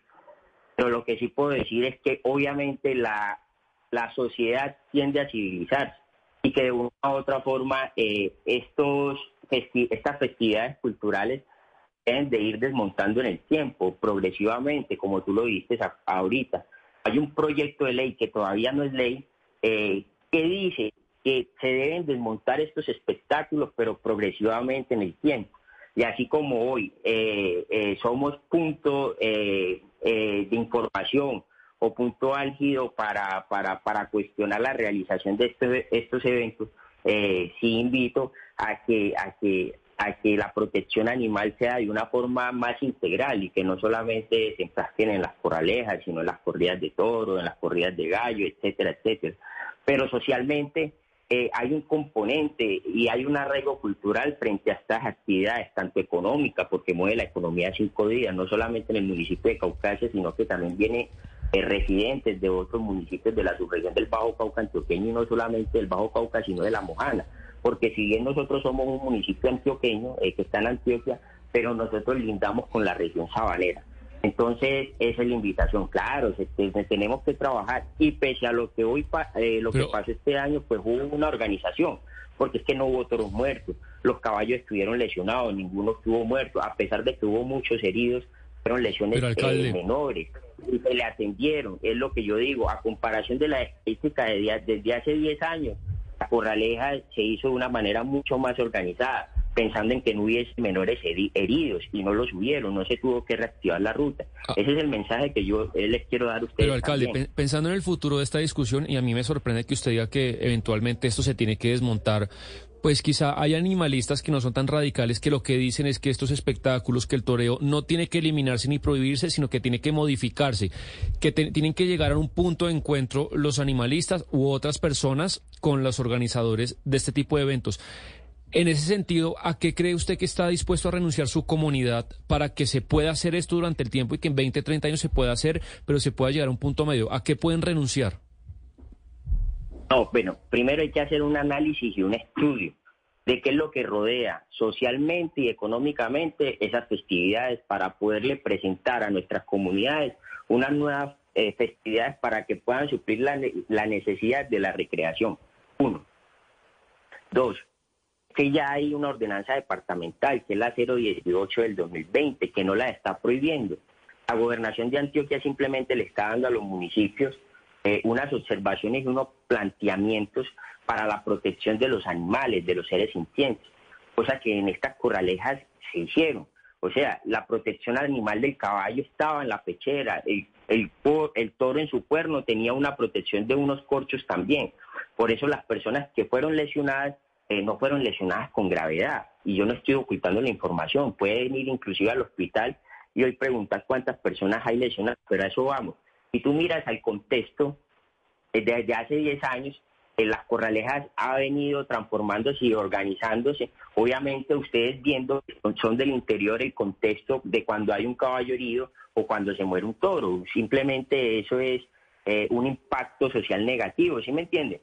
Pero aún así nosotros como administración municipal en, la- en el otorgamiento del permiso, nosotros le decimos, venga, que existe una sentencia, que es la 666 del 2010. Aparte de la sentencia, existe una ordenanza de- departamental que es la 018 del 2020. Aparte de la ordenanza departamental, usted no puede permitir el ingreso de menores a la junta organizadora. Aparte del ingreso, tampoco pueden estar menores de bajo a bajo toreando o, está, o, o, o, o, o- o exponiendo su integridad física. Sí, alcalde No, Sarmiento. Eh, finalmente, eh, para, pues le quisiera hacer una pregunta antes de, de despedirlo y agradeciéndole, y agradeciéndole su tiempo, y es, y es sobre el presupuesto. Es, alcalde Sarmiento, le quisiera preguntar sobre el presupuesto. ¿Cuánto, cuánto dinero invierte el municipio en las corralejas? Es decir, ¿cuánta es plata pública? Eh, ¿Cuánto de plata pública se invierte en las corralejas? es lo que yo te dije ahorita hay unos parámetros en la sentencia 666 del 2010 Sí, Hay pero yo quiero oír la cifra. Cuéntame la cifra. Es, no, es la cifra, el número. es- pero pues es que nosotros ni podemos divulgar esas fiestas nosotros no podemos prestar nuestros medios de comunicaciones para divulgar las fiestas porque es que son totalmente privadas la que realiza la fiesta es una junta organizadora que crean ganaderos de la región para, para, para, para la realización de ese evento. O sea que el municipio de Caucasia, la administración municipal, pone cero pesos para la realización, así sea de patrocinio, cero pesos para la realización de estos espectáculos porque la ley lo prohíbe, la jurisprudencia lo prohíbe. Perfecto, perfecto. Entonces podemos entender de ahí también que si se necesita arreglar eh, las tribunas de las corralejas, eso tampoco iría con plata pública. Eso es lo que podemos entender de su respuesta, Eh, además. Pero, pero nosotros activamos un comité de verificación. Está ahí día tras día mirando cómo está el estado de las corralejas, mirando si están ingresando menores de edad, mirando si hay muchos heridos. ¿Para qué? Para nosotros, como administración municipal, en vía administrativa, poderle oficiar a esa persona que se le otorgó el permiso o a esa junta organizadora los compromisos y las obligaciones que tienen para la realización de ese evento en mi territorio. Alcalde Jefferson Sarmiento, alcalde de Caucasia, muchas gracias por estar en Mañanas Blue. A ustedes, muchas gracias de verdad y gracias por el espacio. Y quiero decirle, eh, manifestarle a la gobernación de Antioquia que la protección de los animales no solamente se dan en una vez al año o en las corralejas de Caucasia. Hace tres meses la Policía Nacional eh, no tiene aquí eh, esa figura de la protección animal. Entonces, que también como nos requirió a nosotros con Procuraduría, pues que le requiera también a la DEAN porque no hay oficiales prestando ese servicio a la comunidad en el territorio, porque de ahí se basa obviamente eh, la igualdad para los seres sintientes, que no solamente sean caballos y toros, sino que también sean perros, gatos, porque también hay maltratos domésticos y somos una eh, región muy rica, obviamente, en fauna, y esa fauna hoy se encuentra desprotegida en nuestro territorio. Muchas gracias a ustedes. Colombia está al aire. ¿Te sientes solo aún estando con tus amigos? ¿Te tomas fotografías sonriendo pero estás triste? ¿Estás preocupado pero finges estar bien? En Porque Quiero Estar Bien te acompañamos. Comunícate con nuestros psicólogos de forma gratuita y confidencial. Las 24 horas, 7 días de la semana. Llamando o escribiendo al 333-033-3588 o a través del chat en porquequieroestarbien.com. Porque tu salud mental es lo más importante. Porque quiero estar bien. Un programa de la Fundación Santo Domingo con el apoyo de Fundación Santa Fe de Bogotá. Apoya Blue Radio. Colombia está al aire.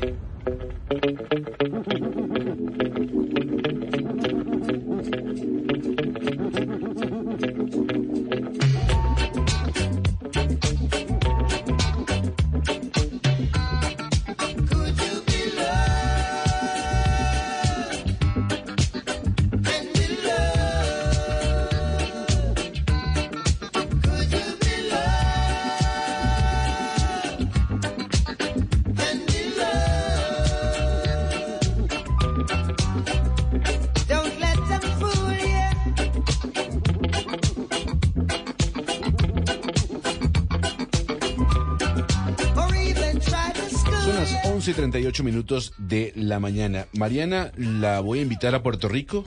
La voy a invitar a Puerto Rico porque hay un gran concierto.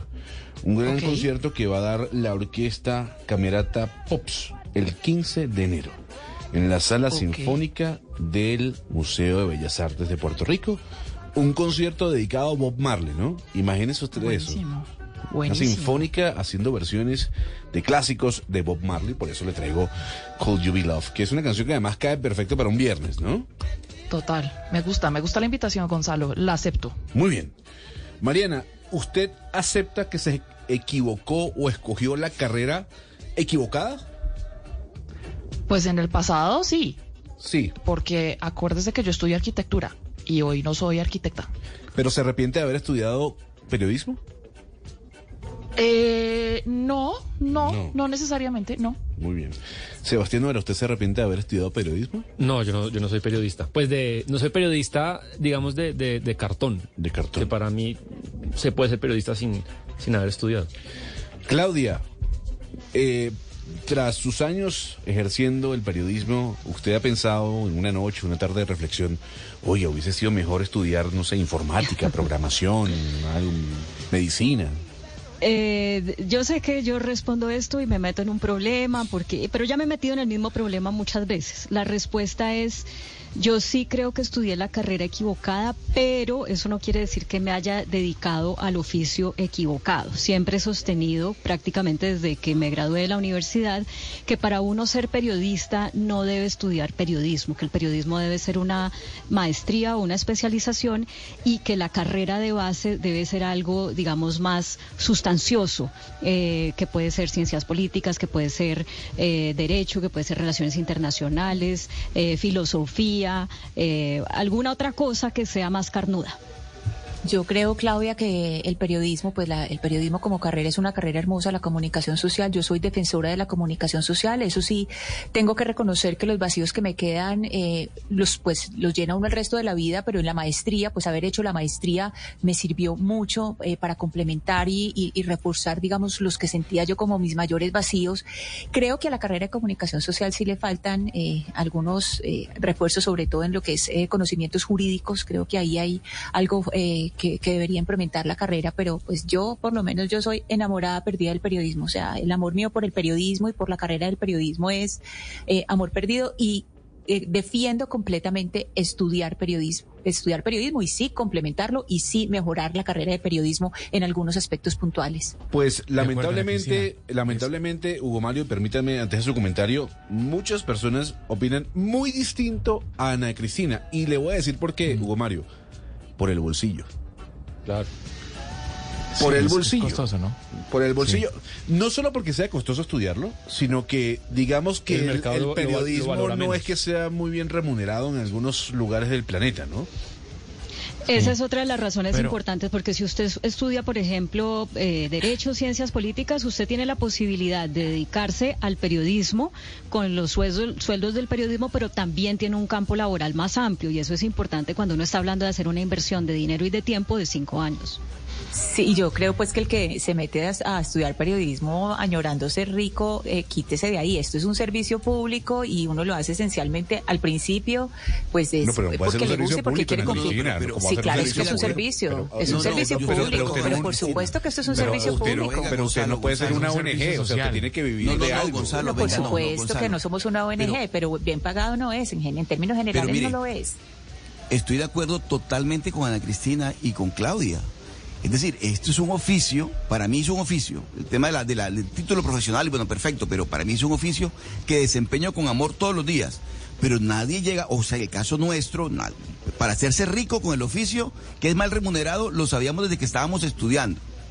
Entonces, ahora que algunas personas han tenido suerte y han hecho, bueno, pues cualquier cosa, pero realmente esto es un servicio. Esto que uno está haciendo es un servicio Oscar, que alejado del tema de la, de la- de- del- interés de, no sé, de, No, de la- pero- del lucro. Para pero- mí no lo es. Pero Oscar, por supuesto que nadie siendo periodista se va a hacer eh, millonario pero yo creo que aspirar a, a- a tener un buen salario no tiene que ser un pecado y yo creo que en el fondo una cantidad de trabajos que son un servicio social, si uno lo mira así, una cantidad de cosas que es una contribución La a la, so- medicina, a la sociedad. ejemplo. La medicina, No, para, no, para mí ser empresario es una contribución tremenda también.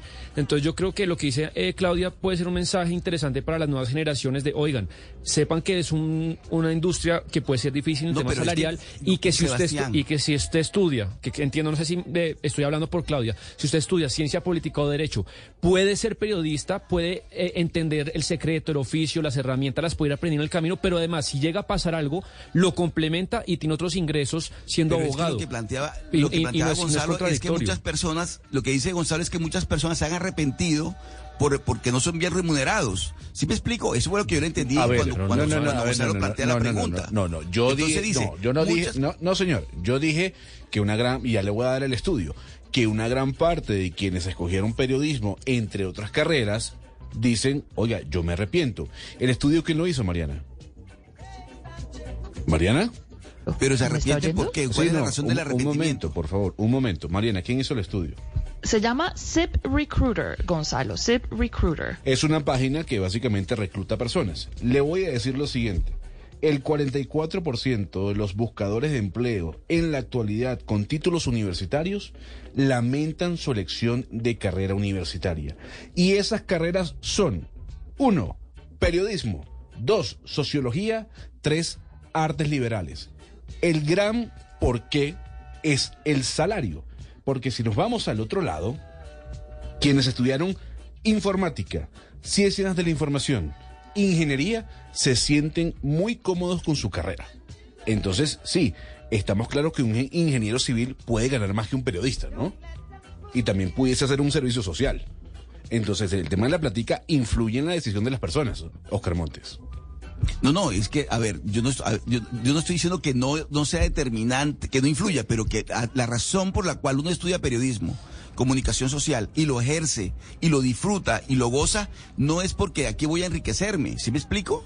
Y si no me voy a enriquecer, entonces no me gustó y voy a desertar pero de, estudia la para profesión. qué, pero, o me voy a arrepentir. Pero, pero todo eso es relativo, Oscar y Gonzalo. por- o sea, pero ¿cómo así? Claro que, Una vida- Entonces, por ejemplo- no, hay profesiones que son mejor pagas que otras. Hay mucha gente que no estudia puede lo que negar, le gusta y- Pero, pero como en toda O sea, yo creo que, por ejemplo, un filósofo Hugo Mario, Hugo Mario, un segundo. Yo creo que un filósofo, por ejemplo, estudia filosofía porque le gusta. No está pensando que por cuenta de la filosofía se va a volver rico. ¿Sí me explico? O sea, no entiendo. Pongo un Pero nadie ejemplo cualquiera. ser rico. Correcto. Sí, sí, no, no. El, el tema del periodismo es un tema de vocación, ante todo.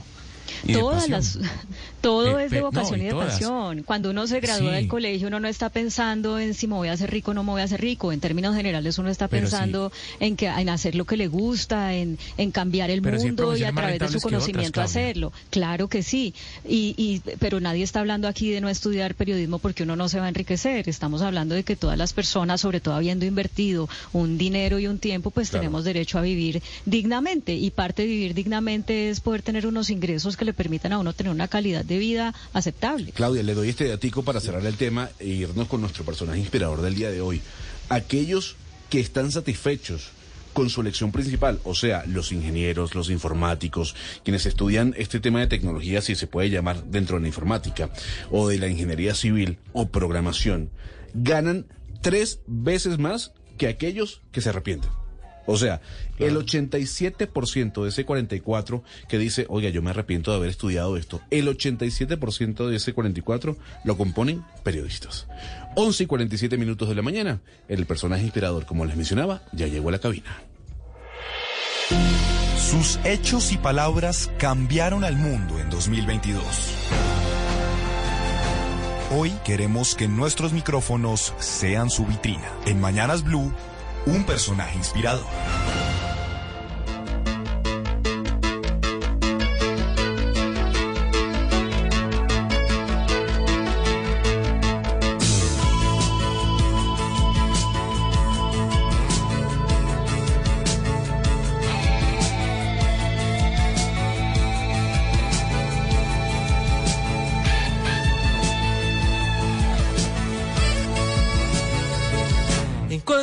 Homens exercem seus podres poderes, motos fuscas Mariana, sinais estamos escuchando a Bob Marley, pero yo tenía años sin escuchar esta canción del maestro Caetano Veloso.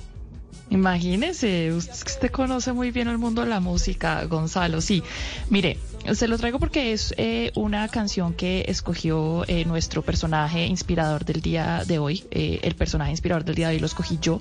Es una persona que, pues, para mí es una inspiración, pero también la traigo aquí porque quiero compartir con nuestra audiencia, con aquellos que nos oyen, pues quiero que oigan también lo difícil que puede ser ser periodista, ya que hablamos del periodismo en sí, y, y, también que entiendan por qué también puede ser una voz ocasión. Em, ella es Cristina Tardáguila, ella es periodista, es eh, una gran periodista brasilera. Eh, ella fundó en Brasil, Gonzalo, la agencia Lupa y es la primera agencia de Brasil especializada en fact-checking.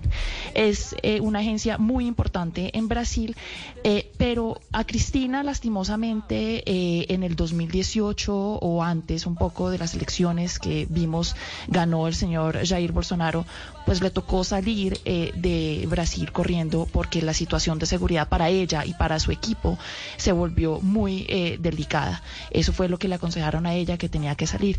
Yo quería también traer a Cristina hoy porque quiero preguntarle si algo ha cambiado en Brasil ya que hay un nuevo presidente. Y entonces déjeme saludarla, eh, Gonzalo, y voy a, voy a practicar mi portugués, si usted me lo permite. Mi portugués chapoteado, pero lo voy a practicar. Cristina Tardaguila, bem-vinda ao nosso programa. Obrigada, Mariana. Muchas gracias, Mariana. Muchas gracias, Gonzalo. Perfecto portugués.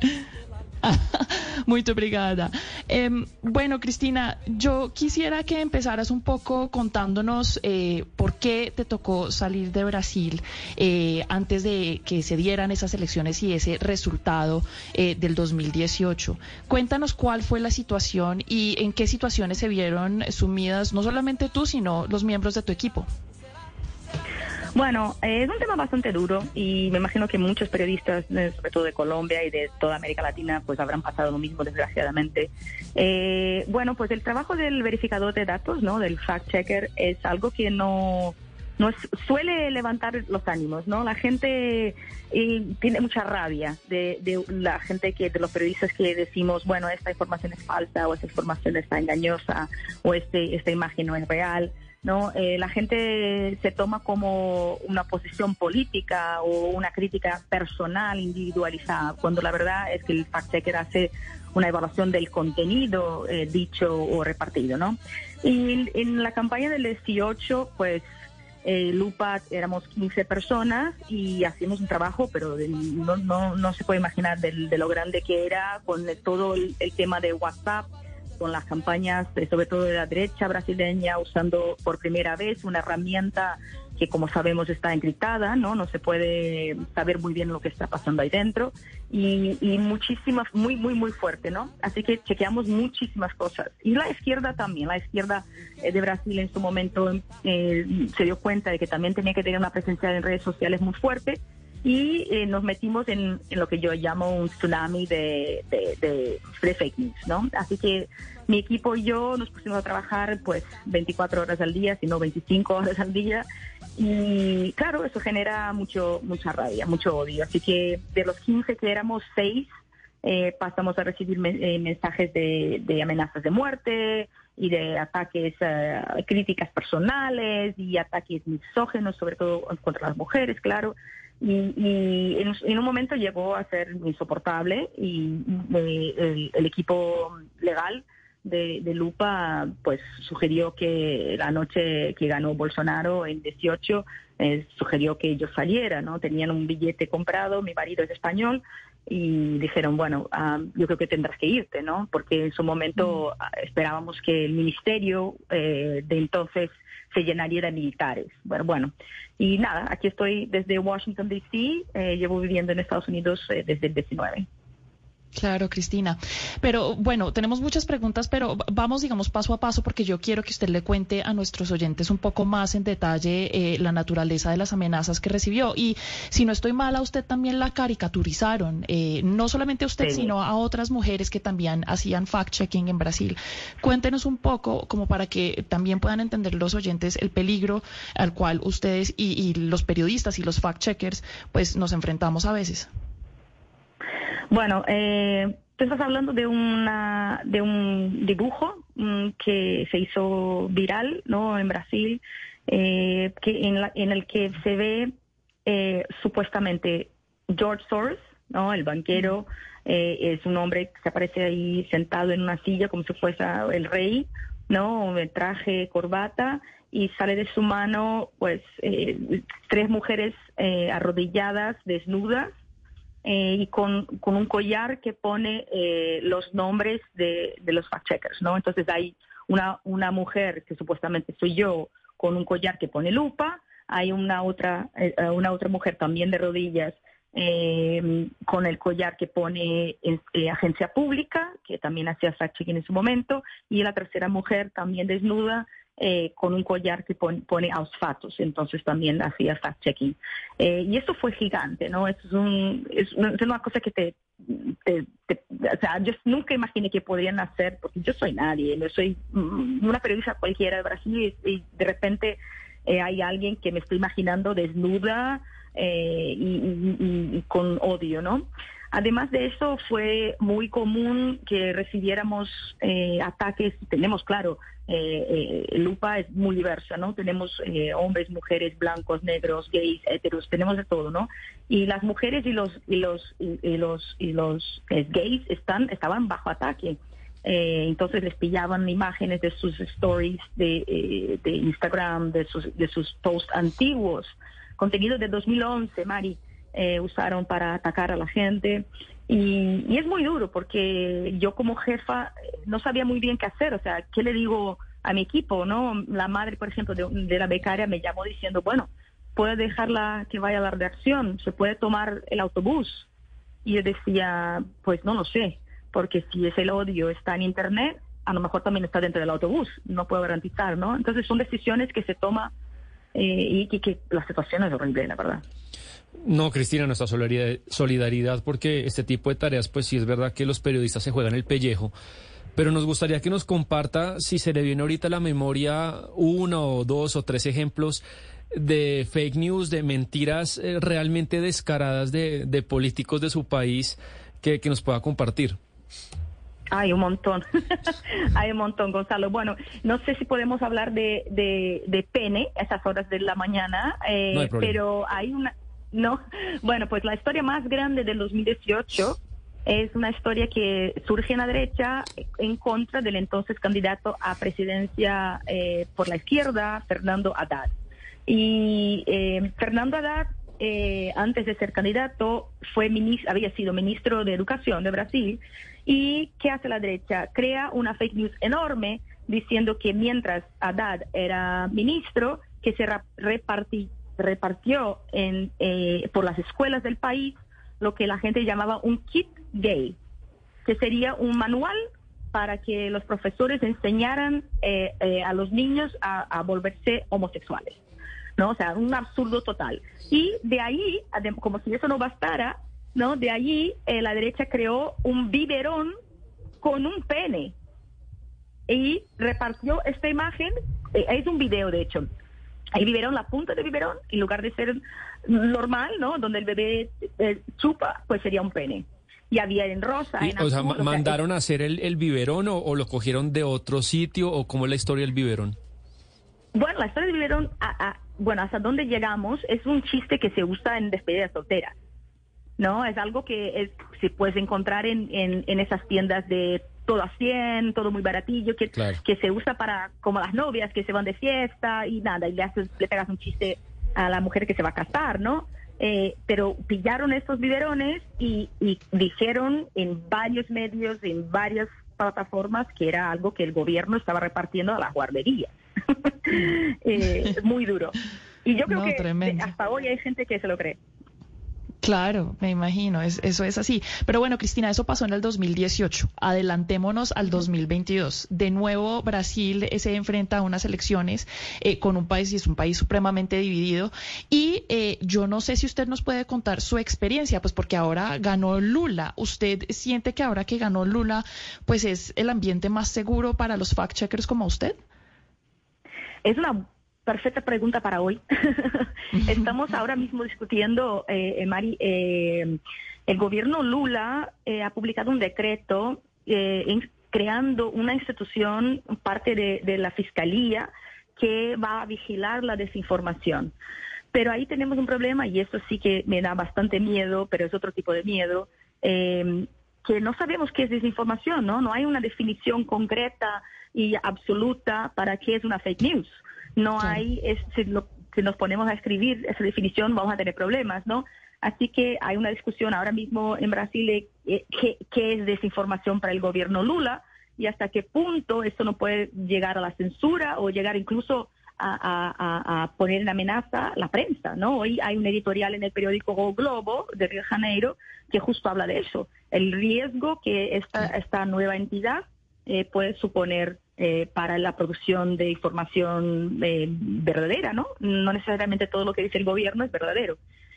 Pero por el lado que preguntas tú, hay mucho menos amenazas, eh, pero también yo creo que los periodistas y los fact-checkers llegamos a la elección del año pasado con, con un, con un bagaje, ¿no? O sea, teníamos, o sea, por ejemplo, Lupa, nosotros eh, eh, llamamos nuestro equipo, le dimos eh, varios eh, talleres de seguridad cibernética, ofrecimos eh, a- eh, acompañamiento psicológico, creamos una guía y de compliance para cuando una persona es atacada, qué es lo que hace, pusimos niveles, ¿no? O sea, una cosa es que te digan fea en redes sociales, otra cosa es que te digan que van a matar a tu hijo. Entonces, digamos, digamos mucho más preparados. Claro. Cristina, pues fue un placer hablar con usted hoy. Eh, me alegro mucho que nuestros oyentes la pudieran oír y todo lo mejor para su empresa y para el fact-checking en Brasil y que, pues bueno, triunfe la verdad. Muchísimas gracias. A ustedes, muchas gracias. Buenos días.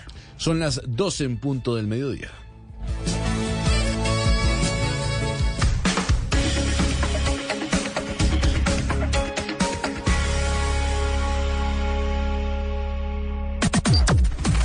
Las noticias del mediodía en Mañanas Blue.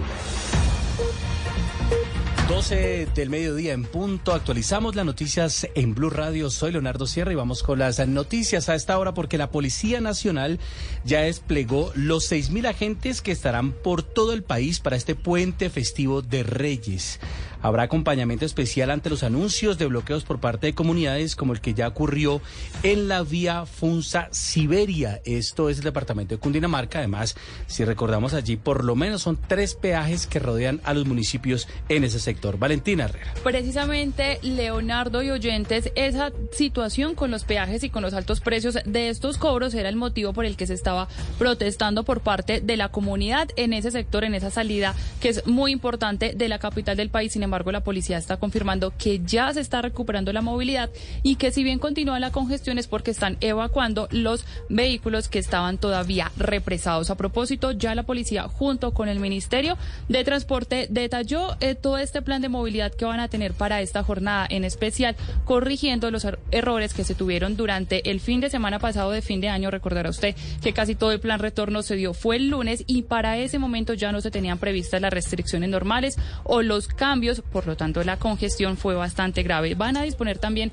de policías de otras áreas, incluso coroneles que van a estar a cargo de diferentes corredores viales para que la gente se pueda comunicar con ellos a través de las páginas web y de las redes sociales con el fin de reportar cualquier situación. En este caso y a propósito de las protestas, ha dicho el general Henry Zanabria que habrá un grupo especial para prevenir y sobre todo tener espacio para el diálogo evitando los bloqueos. Cuando hay personas que no se motivan a cumplir las normas de tránsito, tendremos necesariamente que aplicar la ley 769-2002, Código Nacional de Tránsito Terrestre. Ante informaciones que circulan de posibles afectaciones al ingreso de vehículos a la ciudad capital, a Bogotá, tendremos también un dispositivo especial La intención entonces con este dispositivo especial es priorizar el diálogo. Serán entonces 6.000 policías los que va a estar acompañando las vías en las principales capitales del país. Hay un plan especial, una lupa especial, Leonardo, para la ciudad de Bogotá, teniendo en cuenta que esta es la fecha en que más se van a movilizar vehículos en Cundinamarca. Se espera, por ejemplo, más del millón de vehículos por los principales ejes viales, por estos controles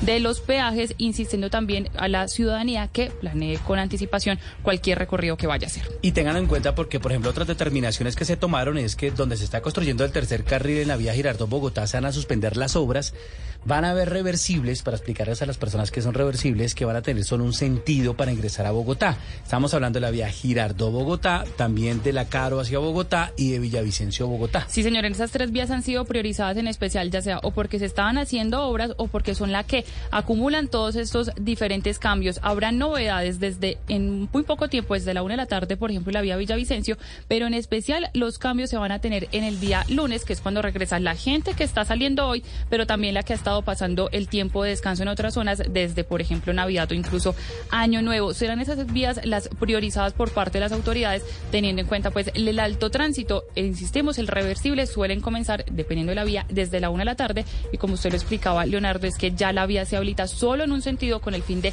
pues darle posibilidad a la gran cantidad de vehículos que se movilizan. ¿Y puedo dar una recomendación? Claro que sí. Regresen ya. Hoy, viernes, sábado, domingo, no dejen todo para el lunes. para el lunes, sí. Porque se van a encontrar, pues, obviamente, esos gigantescos trancones. Gracias, Valentina. Y sigamos hablando de movilidad, porque después de que la alcaldía diera a conocer la nueva forma en que va a empezar a funcionar el pico y placa en Bogotá y que además revelamos en exclusiva aquí en Blue Radio, la Secretaría de Movilidad dio detalles de que se tendrá en cuenta para hacer esos cambios que ya no serán cada cuatro meses, Oscar, como se había anunciado. Sí, señor eh, Leonardo, buenas tardes. Pues inicialmente, como se había conocido de esta forma de organizar el pico y placa, funcionaría por cuatro meses y después volvería a cambiar con el fin de evitar la compra de más carros que congestionen la ciudad, eso por las obras que continúan en toda la capital del país. Sin embargo, hoy se conoció el decreto que ya no será así por cuenta de que hubo muchas quejas de los usuarios y de los ciudadanos que esto crearía un caos y confusión. Esta mañana la alcaldesa encargada de Bogotá, eh, Edna Bonilla, aseguró que eso se va a evaluar con la Secretaría de Movilidad si se cambia o no esa medida. La pregunta que quedaba sin contestar es cuál será estos parámetros para que, eh, o los que se iban a tener en cuenta para hacer este cambio. Hablamos con la Secretaría de Movilidad y con la Secretaria de Movilidad específicamente de Yanira Ávila y esto fue lo que nos dijo. Vamos a tener varios factores que impactan en el modelo que hacemos. Eh, velocidades, congestión, contaminación. eh, son varios componentes que hoy nos van a sumar para poder definir y hacer el seguimiento de la medida de rotación de placas. Entonces, por ahora no hay una fecha estimada para que se den los cambios porque esto se irá viendo en, eh, pues cuando se vaya dando la medida y también mientras que esté- se esté evaluando. No, por el momento no tenemos una fecha estimada, como lo habíamos anunciado previamente. Este es un ejercicio de evaluación. Es necesario medir cómo se comporta la medida para poder tomar una decisión. También hay que...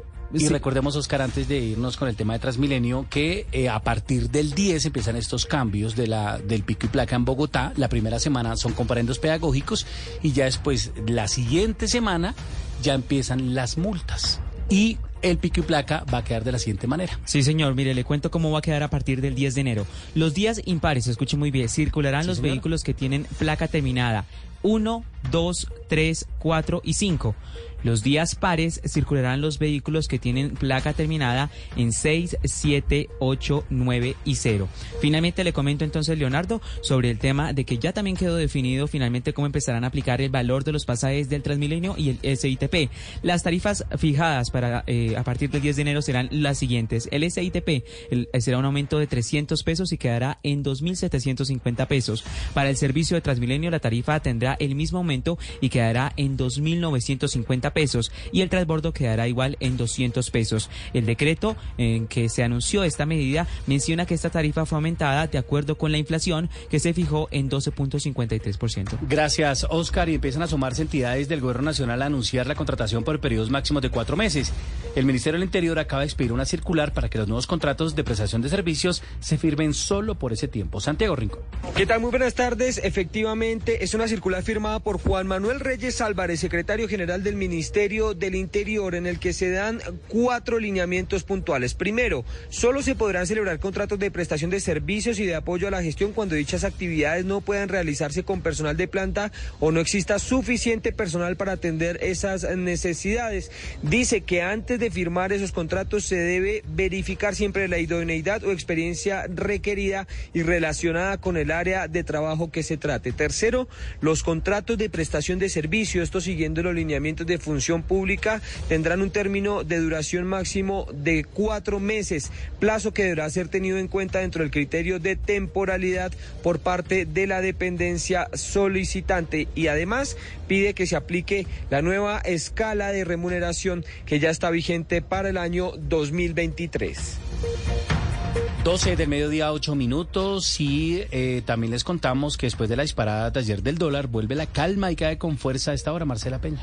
Pues eh, don Leonardo Sierra, ayer les contamos eh, que el dólar había alcanzado un máximo de 5.015 pesos y hoy se devolvió rapidísimo. El mínimo de la jornada de este viernes es de 4.850 pesos. En promedio, el dólar frente a la tasa representativa del mercado de ayer ha caído unos 97 pesos. Se cotiza en los 4.891 pesos con 96 centavos. Esa muy cerca de ahí probablemente va a ser la tasa representativa del mercado que rija este fin de semana y hasta el próximo martes. Recuerda usted que ayer la reacción del mercado tenía muchísimo que ver con lo que había pasado con las minutas de la Reserva Federal, según las cuales no habrá recortes de tasa de interés este año. Los mercados están un poco más tranquilos. Veremos si esta tendencia se mantiene o no el próximo martes cuando la divisa vuelve a operar en el país. Gracias Marcela. Y en noticias internacionales, un juez suspende la extradición del hijo del Chapo Guzmán a Estados Unidos, Dana Vargas. Un juez federal le concedió a Ovidio Guzmán, hijo de Joaquín El Chapo Guzmán, una suspensión contra el proceso de extradición a Estados Unidos, por lo que por ahora no podrá ser entregado al gobierno estadounidense que lo está requiriendo por el tráfico de drogas. Esto fue lo que determinó el juzgado, según el diario mexicano El Universal. Se decreta de plano la suspensión de oficio respecto de los actos consistentes en la deportación, expulsión, extradición y su ejecución, que no se decrete y el quejoso quede en el lugar en el que se encuentre a disposición de este juzgado, solo con relación a su libertad personal y no sea entregado al gobierno de los Estados Unidos. Es así como la seguridad del hijo del Chapo quedará entonces bajo responsabilidad de las autoridades penitenciarias mientras se resuelve su situación jurídica. Además, el juez le otorgó al líder del cartel de Sinaloa una suspensión contra la incomunicación para que de manera inmediata y bajo las disposiciones legales e institucionales le permita comunicarse con familiares o entrevistarse con sus defensores si así lo requiere. Regresando a las noticias del país, el gremio de taxistas de Cali advierte que están dispuestos a respaldar el paro nacional de transporte que está convocado para el mes de febrero.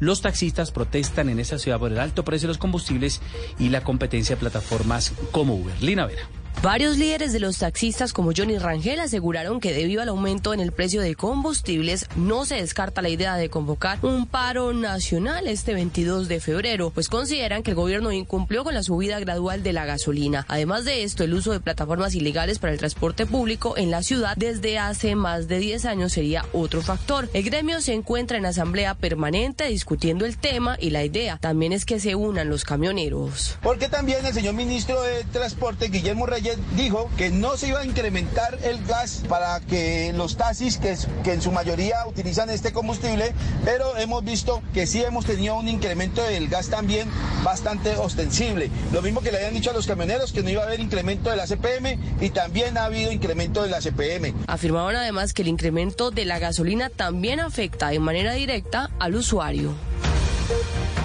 12 del mediodía, 11 minutos y tras un heroico rescate de un perro que estaba amarrado de pies y cuello en un canal de aguas sucias en Turbo, la policía fiscal y aduanera de ese municipio, la cual lideró el operativo, decidió adoptar el animal. ¿Cómo se va a llamar el perrito, Héctor David Santamaría? Como Moisés, que según la mitología católica abrió las aguas del Mar Rojo para liberar a su pueblo, fue bautizado el perro rescatado. Lo llamaron así porque pese a estar amarrado de patas y cuello, luchó contra el agua para mantenerse con vida. A Moisés lo encontraron atado en un canal de desagüe cerca a la zona comercial del municipio, donde los policías alertados por la comunidad no duraron un segundo para salvarlo. Se quitaron el chaleco antibalas y algunas indumentarias que les estorbaban para el rescate y como si fuera el más importante de los operativos, armaron un plan para sacarlo. El capitán Jonathan Sepúlveda Camacho es el jefe del grupo operativo de Turbo de la Policía Fiscal y Aduanera. Logran rescatar el perro con vida, se percatan de que el animal se encuentra en un alto grado de desnutrición y que tenía una herida en la cola, como si de pronto los peces estuvieran intentando ya como comerse. Y aunque sin uniforme o cursos de ascenso, Moisés es tratado hoy en este municipio del Urabá con el mismo respeto que tiene cualquier oficial de la institución.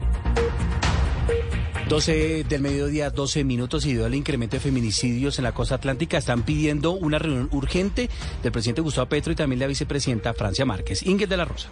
Justicia de género es lo que está exigiendo con urgencia la red de mujeres del Atlántico a raíz de los alarmantes casos de violencia que se han reportado esta semana. Apenas empieza el 2023 y ya hemos informado sobre el caso de una mujer que al parecer estaría enterrada en el patio de la casa de su novio. También conocimos la brutal golpiza y violación de una joven en plena calle de Malambo y el maltrato que sufrió otra mujer en Sabana Larga por parte de su expareja que le fracturó hasta una pierna. Así el panorama, este es el llamado de Madoris López, vocera de la red de mujeres. Se requieren políticas mucho más rigurosas. Se pide al gobierno central del doctor Gustavo Petro y de la doctora Francia Márquez que se convoque un consejo de seguridad para las mujeres. Como si fuera poco esta semana, una mujer también fue baleada en soledad y dos niñas, una de 10 meses y otra de 14 años, habrían sido víctimas de abuso sexual.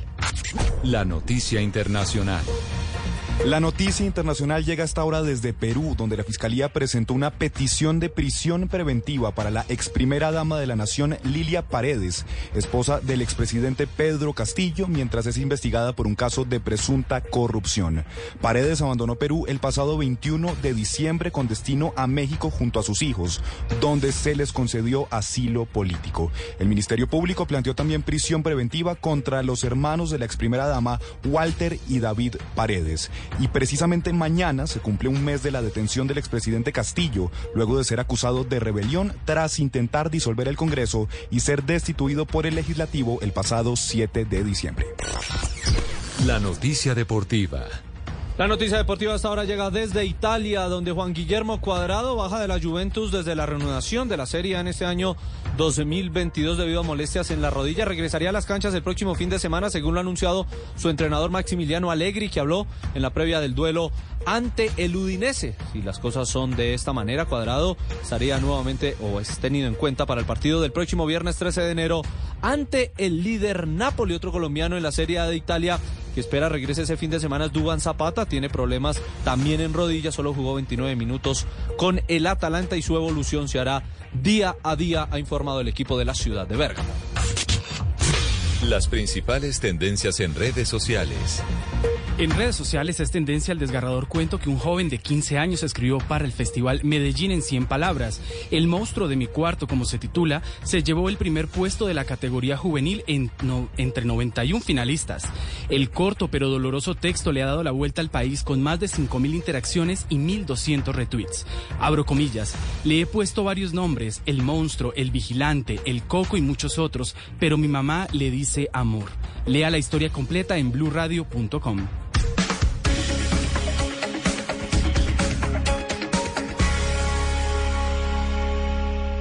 Llega el mediodía.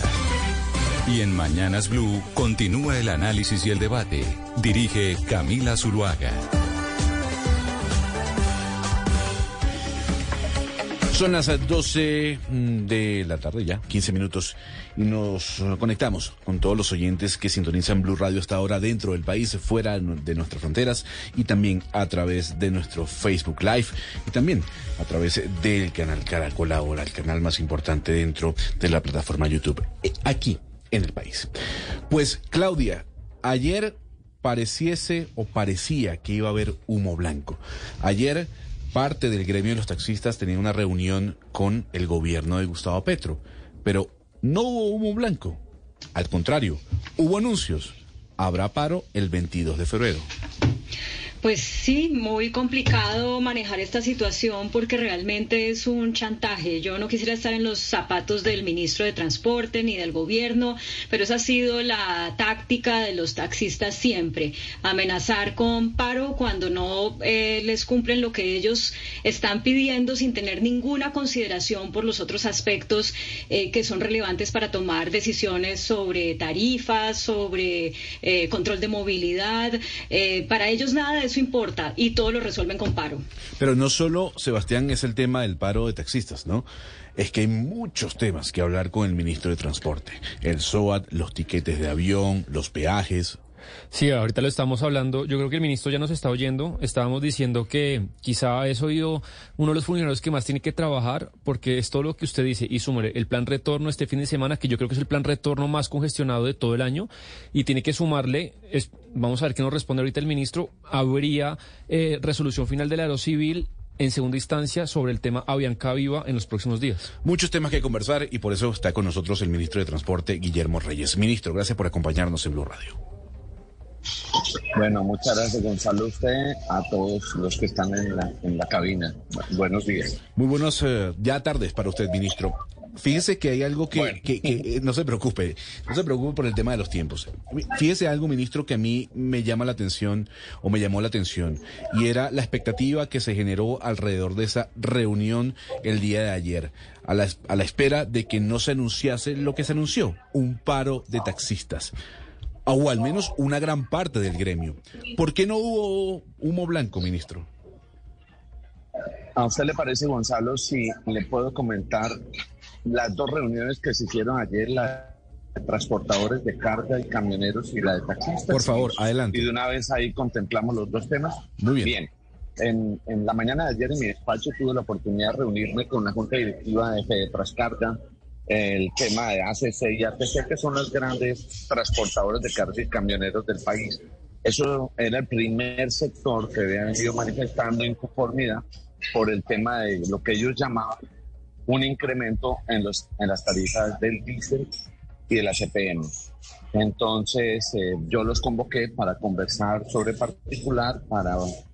eh, con ellos ha sido muy fácil trabajar, debo reconocerlo, no solo en las reuniones del presidente, sino en las múltiples reuniones que hemos tenido en sus asambleas generales, en sus encuentros, hemos venido estableciendo un- unas mesas de trabajo muy, muy fructíferas. Sin embargo, en la reunión de ayer ellos plantearon varios temas. El primero, ese famoso incremento que algunos dijeron es que se ha subido el 57%, otros que se ha subido 57 pesos. En este particular, el, el gobierno, en particular el ministro de Hacienda y la ministra de Minas explicaron que esos 57 pesos no correspondían como sí con la gasolina a un incremento, sino a una actualización de los precios con base en el tema de la inflación. Esos 57 pesos no implican, como lo está cumpliendo el gobierno, una modificación del acuerdo que se hizo, en que el presidente manifestó que hasta junio 30 de este año no habría incremento en las tarifas del diésel o la CPM. En ese orden de ideas, digamos, ellos propusieron de manera muy constructiva que por qué no abríamos una mesa de trabajo, revisamos la posibilidad de que el gobierno examinara algunas alternativas para eh, ese, ese aumento del precio. Propusieron, por ejemplo, incluirlos en la reducción del SOAN, propusieron algunos otros temas, por ejemplo, en el no incremento eh, esperado de las tarifas de los peajes, pero digamos, abrimos una mesa de trabajo sobre estos temas para la próxima semana. Yo, ah, bueno, incluyeron también la preocupación del desmonte del Fondo de Estabilización de Precios de los Combustibles a partir de 2024. En ese punto coincidieron con los taxistas. Ok. Y es la preocupación de que al desmontarse se pueda generar una situación compleja en esta materia. Entonces, yo les sugerí que convocaríamos al equipo económico del gobierno para reunirse con los líderes de ambos sectores para examinar, uno, los incrementos de las tarifas, eh, lo que ellos llaman incrementos, y dos, el tema del fondo de estabilización. Esa fue Algo la primera reunión. Que ya se ha planteado desde el mes de septiembre. Sí, con ellos también eh, tocamos el tema de la actualización del CICETAF, que es un tema que tiene que ver con las tarifas que se utilizan y cómo se actualizan, qué factores se ponderan para determinar todo lo que tiene que ver con valores de los fletes o la carga. Entonces, convinimos con transportadores de carga la próxima semana hacer dos mesas de trabajo. El martes para revisar el tema del CICETAF, modificando el componente técnico, cosa que accedimos sin ningún problema. Eso es parte de lo que hacemos nosotros, de generar consensos. Y dos, revisar el tema de hasta qué punto con el Ministerio de Hacienda podríamos revisar el tema del SOAT.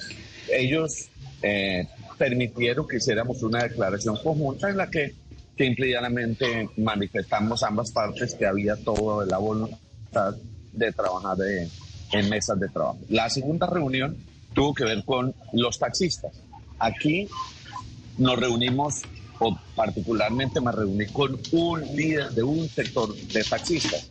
Aquí no es que uno diga que los taxistas están todos confederados como sí ocurre con las organizaciones de eh, transportadores de carga y camioneros Aquí está de un lado Hugo están las, eh, el sindicato de taxistas, están los taxistas de cada departamento. Entonces, cada uno tiene su planteamiento. Entonces, por ejemplo, Hugo Espina dijo, no, yo no estoy hablando de paro. Hay un sector que quiere hacer paro en, transportadores de Medellín y están hablando de un paro para el mes de febrero. Yo les dije, bueno, si estamos abriendo la posibilidad del diálogo, establecer unas mesas de trabajo, creo que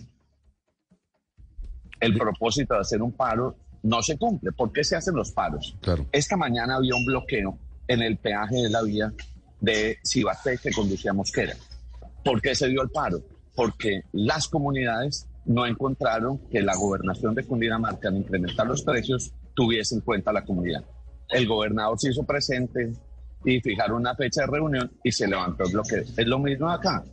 A los taxistas les estamos dando el espacio para reunirse, para que conversemos. ¿Ellos qué plantean? Ellos piden primero, tienen una, una, un planteamiento en el tema del biodiesel y el bioetanol. ¿Quién es el dueño del biodiesel? ¿Qué regulación hay sobre el biodiesel y el bioetanol? Y tienen pues eh, una posición bastante dura frente a los cañeros y a los eh, capicultores que manejan este tema y a la regulación del mismo. Vamos viendo los temas, porque es que, como lo, decía tal vez era Claudia, son temas muy complejos. Ya no es el tema del incremento de la gasolina o no, sino claro, en el tema del bioetanol. Pero, pero permítame ahí, ministro. En que... segundo lugar, si quiere. No, ok, termine, termine. No, no, es que le quiero consultar algo. Es No, que, son- para- para- por- porque el Claro. tiempo apremia. Y, y, y si bien es cierto, está haciendo to- toda una crónica de lo vivido el día de ayer en estas dos Sí. reuniones. Listo. Yo lo que quiero saber específicamente es eh, por qué Hugo Espina se levanta de la mesa.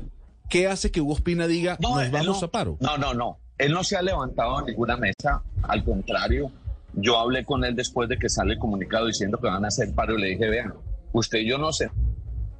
Sentamos a conversar y no hubo ninguna manifestación de paro porque el escenario de trabajar conjuntamente está. Por eso cuando se habla de un paro para febrero, pues yo he convocado que la próxima semana nos sentemos a conversar. Ellos, ellos plantean ese tema del biodiesel, plantean el tema de reficar, que qué ha pasado con el tema de reficar que podría impactar en reducir las tarifas de la gasolina, el tema de las flotas de taxi que se deben cambiar y una ¿Ministro?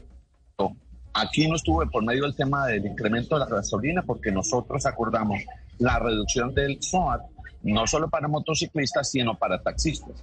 Ahí me llamaron algunos taxistas de Valledupar molestos que a ellos eh, eso no les parecía, que no les han reducido las tarifas del SOAT. Sí, todos los taxistas tienen beneficios en las tarifas del SOAT. Entonces vamos a trabajar en estos temas. Yo acordé con Hugo Espina y los demás sectores que están eh, patrocinando una idea de un posible paro, de sentarnos a trabajar. Esa ha sido mi política en estos cinco meses en el gobierno, concertar. Ah, Hay un tema que no entiendo, ministro. Lo- Los, taxistas protestan por el precio de la gasolina, pero la mayoría de los taxis en Colombia no se movilizan con, con gas vehicular natural. ¿O estoy equivocado? Ellos, ellos en muchos casos combinan eh, gasolina y gas natural. Recuerdo que muchos en el, en el baúl tienen los tanques de, de gas y combinan una y otra, pero muchos, muchos en Colombia lo hacen con gasolina. Y por eso nosotros hemos venido insistiendo que este es el momento y la oportunidad de la transición de los taxis eh, a gasolina a taxis eléctricos. Ministro, hay, hay algo en las peticiones del señor Hugo Espina que él es, digamos, tajante en la regulación de precios. Él dice regulación de etanol, regulación de biodiesel y es tajante en eso. Y como eh, si usted escucha la, si usted escuchó la entrevista que hizo acá los micrófonos de, de Blue Radio, prácticamente no tiene vuelta atrás. ¿Cómo negociar una petición tan tajante? Bueno, yo es que a veces con Hugo Espina es muy difícil descifrarlo porque es muy conciliador y cuando sale en las entrevistas es muy radical. Hugo Espina ha sido conmigo como ministro una persona muy asequible, con quien se puede conversar mucho. Y yo le dije, frente a este tema, yo no tengo la palabra. Quien tiene la palabra en materia de tarifas de bioetanol y y biodiesel es la ministra de Minas y el ministro de Hacienda y propuse hacer una reunión con los equipos económicos. Entonces esto de, amenazar o chantajear, que sí hacen el paro, pues la verdad, ¿cuál es el mensaje que están enviando? Ministro, em, de pronto a usted le conviene invitar a Hugo Espina ahí a ese sitio donde está, porque con esa cava tan deliciosa que se ve detrás de usted, de pronto así llegan a un mejor, a un mejor entendimiento. Pero mire, la pregunta realmente seria que le quiero hacer es, ¿Cómo se le encuentra la cuadratura al círculo? ¿Qué es lo que realmente están pidiendo tanto los transportadores de carga como los taxistas? Porque todo lo que piden implica dinero y usted muy bien ha dicho, va a haber una reunión eh, técnica con Hacienda para ver la viabilidad de, costos de lo que ellos están pidiendo. O la salida es hacer algo como lo que hicieron con lo del SOAT y los motociclistas, que es reducir el costo del SOAT, pero también la cobertura del, del, del mismo seguro. Bueno, digamos lo que mi experiencia en estos cinco meses con todos los sectores, eh, incluyendo cuando es el tema de la aviación, cuando son los controladores aéreos, es escuchar, escuchar su planteamiento, buscar qué consensos podemos crear y en estos temas de lo que tiene que ver con la regulación y el control del el biodiesel y el etanol, pues yo creo que es escuchar al equipo económico del gobierno hay cosas en las que se puede conciliar y hay cosas en las que no, y hay cosas en las que yo tengo un poder de decisión y, de negociar, pero hay otras en las que el tema, el tema corresponde a los ministerios de Minas y Hacienda y eso es lo que vamos a buscar, generar ese espacio de diálogo, que de aquí a casi dos meses que se amenazan hacer el paro, no hayamos llegado a muchas soluciones. Ellos también incluyen el tema de la ilegalidad o lo que tiene que ver con eh, las plataformas y en ese particular la ministra de Trabajo, el ministro de Ciencia y Tecnología y la ministra de las TIC hemos acordado comenzar la próxima semana las mesas de trabajo para incluir la solución a este tema en la reforma al Código Laboral. Sí, ministro, y de eso quería preguntarle, porque es que la novela Uber Gobierno de Colombia, pues ya tiene 13 años, arrancó en Santos 1, siguió en Santos 2, Duque 1 y con ustedes. Lo último que supimos eh, de, de, la postura del gobierno es que ustedes consideraban esta actividad como ilegal. Y usted sabe bien que Hugo Espina y los taxis pues quieren sacar a los gorrazos a todas las plataformas de transporte del país. ¿Qué nos puede adelantar en este momento? La intención del gobierno es que no vuelvan a operar más esas plataformas en todo el país, sacarlas del país. Mire, lo único que le tiene que quedar claro al país es que en este gobierno no hay excluidos. Todos deben estar incluidos. Cuando se hizo la reunión en Palacio del presidente con los taxistas, ellos salieron muy molestos y amenazaron un paro porque el presidente no les dijo que iba a acabar con las plataformas. ¿Qué dijo el presidente? El presidente dijo, hay que revisar cómo podemos resolver el tema de las plataformas. Es que no estamos hablando de mil, cinco mil personas, estamos hablando de más de 200 mil familias que viven en el país de las plataformas, pero no se queda atrás en todas las plataformas. Si usted se va a la Orinoquía, Amazonía, al Pacífico, a muchas zonas de la costa, tenemos la figura que se llaman los motocarros, y algunos a una motocicleta le llaman las eh, las eh, moto los mototaxis. Los mototaxis. Cuando yo menciono esa palabra, claro, ministro, pero me amenazan porque van a hacer un paro por Claro, y lo que le entendemos es cuando usted dice que todos tienen que estar incluidos, pues yo le entiendo que todos y ahí yo incluiría a las plataformas, pero un poco, no sé si nos puede dar alguna línea, porque ustedes saben que los taxis dicen, oiga, es que las plataformas no pagan todos los impuestos y no tienen que pagar el cupo y todo esto. ¿Por dónde usted se imagina que puede haber una solución salomónica? Si nos puede dar algún, alguna guía.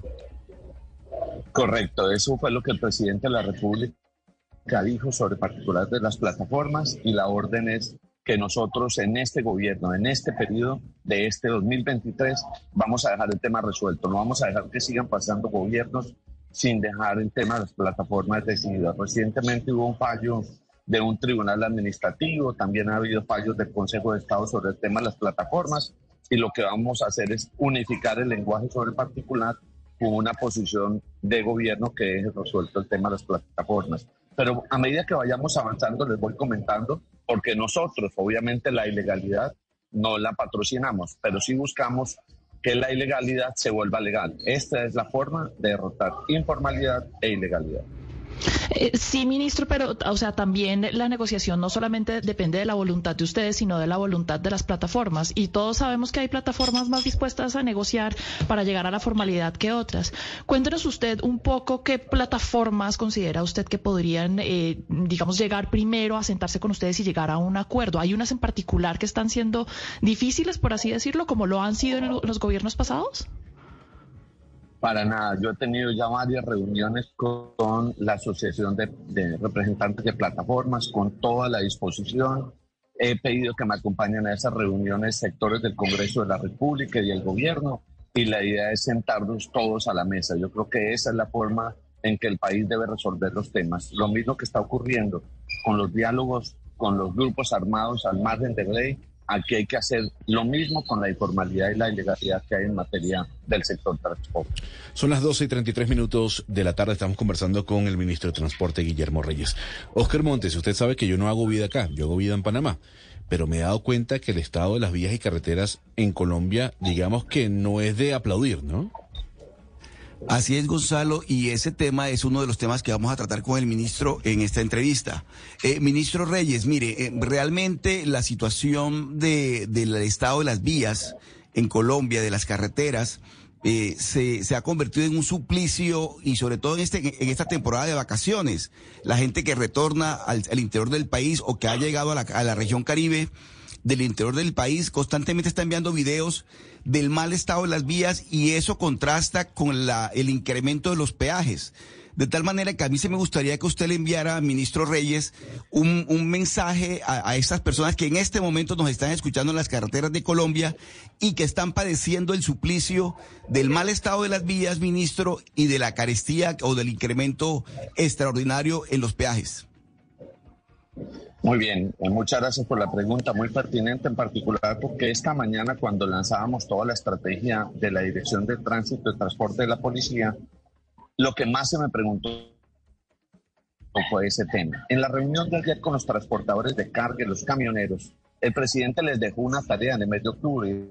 Les dijo, yo quiero que ustedes sean los veedores de las vías concesionadas, para que nos digan en qué estado están las vías, si los concesionarios están cumpliendo o no y eh, me entregaron ya esta madrugada una relación de vías de estas que son de las llamadas 4G y algunas vías nacionales, las que llamamos vías primarias, que presentan situaciones caóticas. Por ejemplo, la Ruta del Sol, en un tramo entre eh, Barrancas y lo que es el camino hacia eh, Puerto López, hay muchísimos huecos, unas vías abandonadas y hay que decirle a todos los que están preocupados por esta vía, por empezar, por citar una que quizá es la que más se me tiene preocupado hoy, ya hace tres semanas el, la ANI eh, adjudicó una eh, contratación para el mantenimiento y rehabilitación de esa vía que durante cuatro años quedó, digámoslo como dicen por ahí, al garete, abandonada sin recursos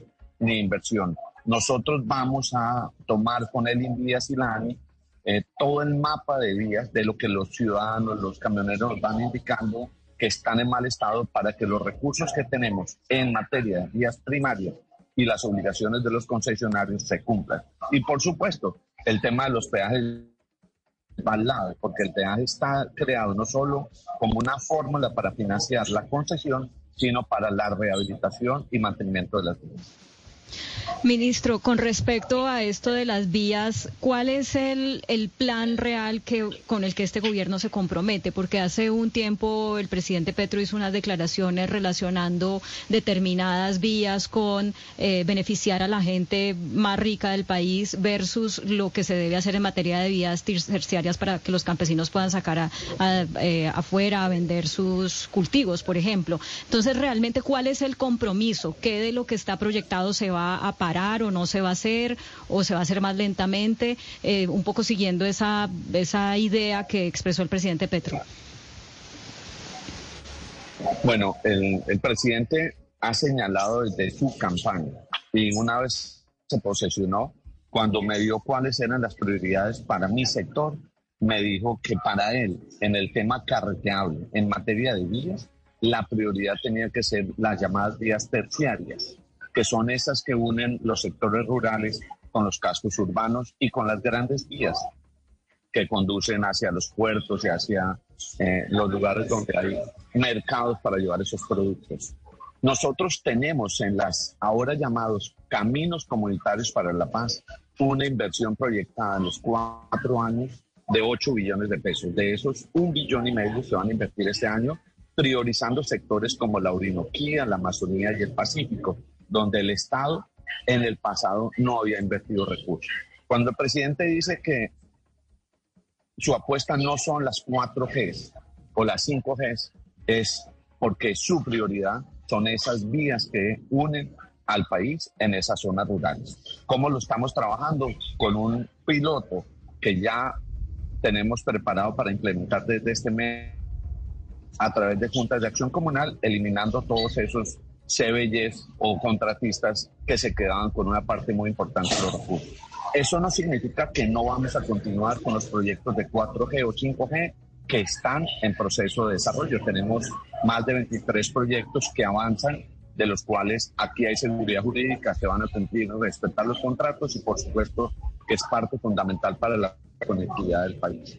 Y en lo que hace a las vías nacionales, por ejemplo, esas que unen a Boyacá con Santander, tenemos más de un billón de pesos que se van a invertir en rehabilitación, reparación y en muchos casos lo que tiene que ver con puentes afectados con ocasión de la ola internet.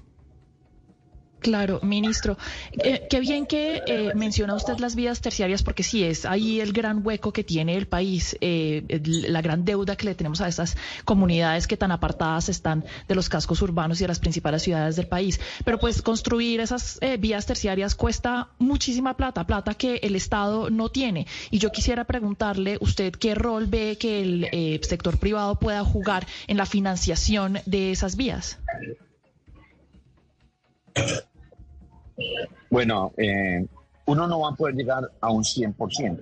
Estamos en un proceso de priorizar dónde debemos eh, enfocar nuestros recursos que tenemos.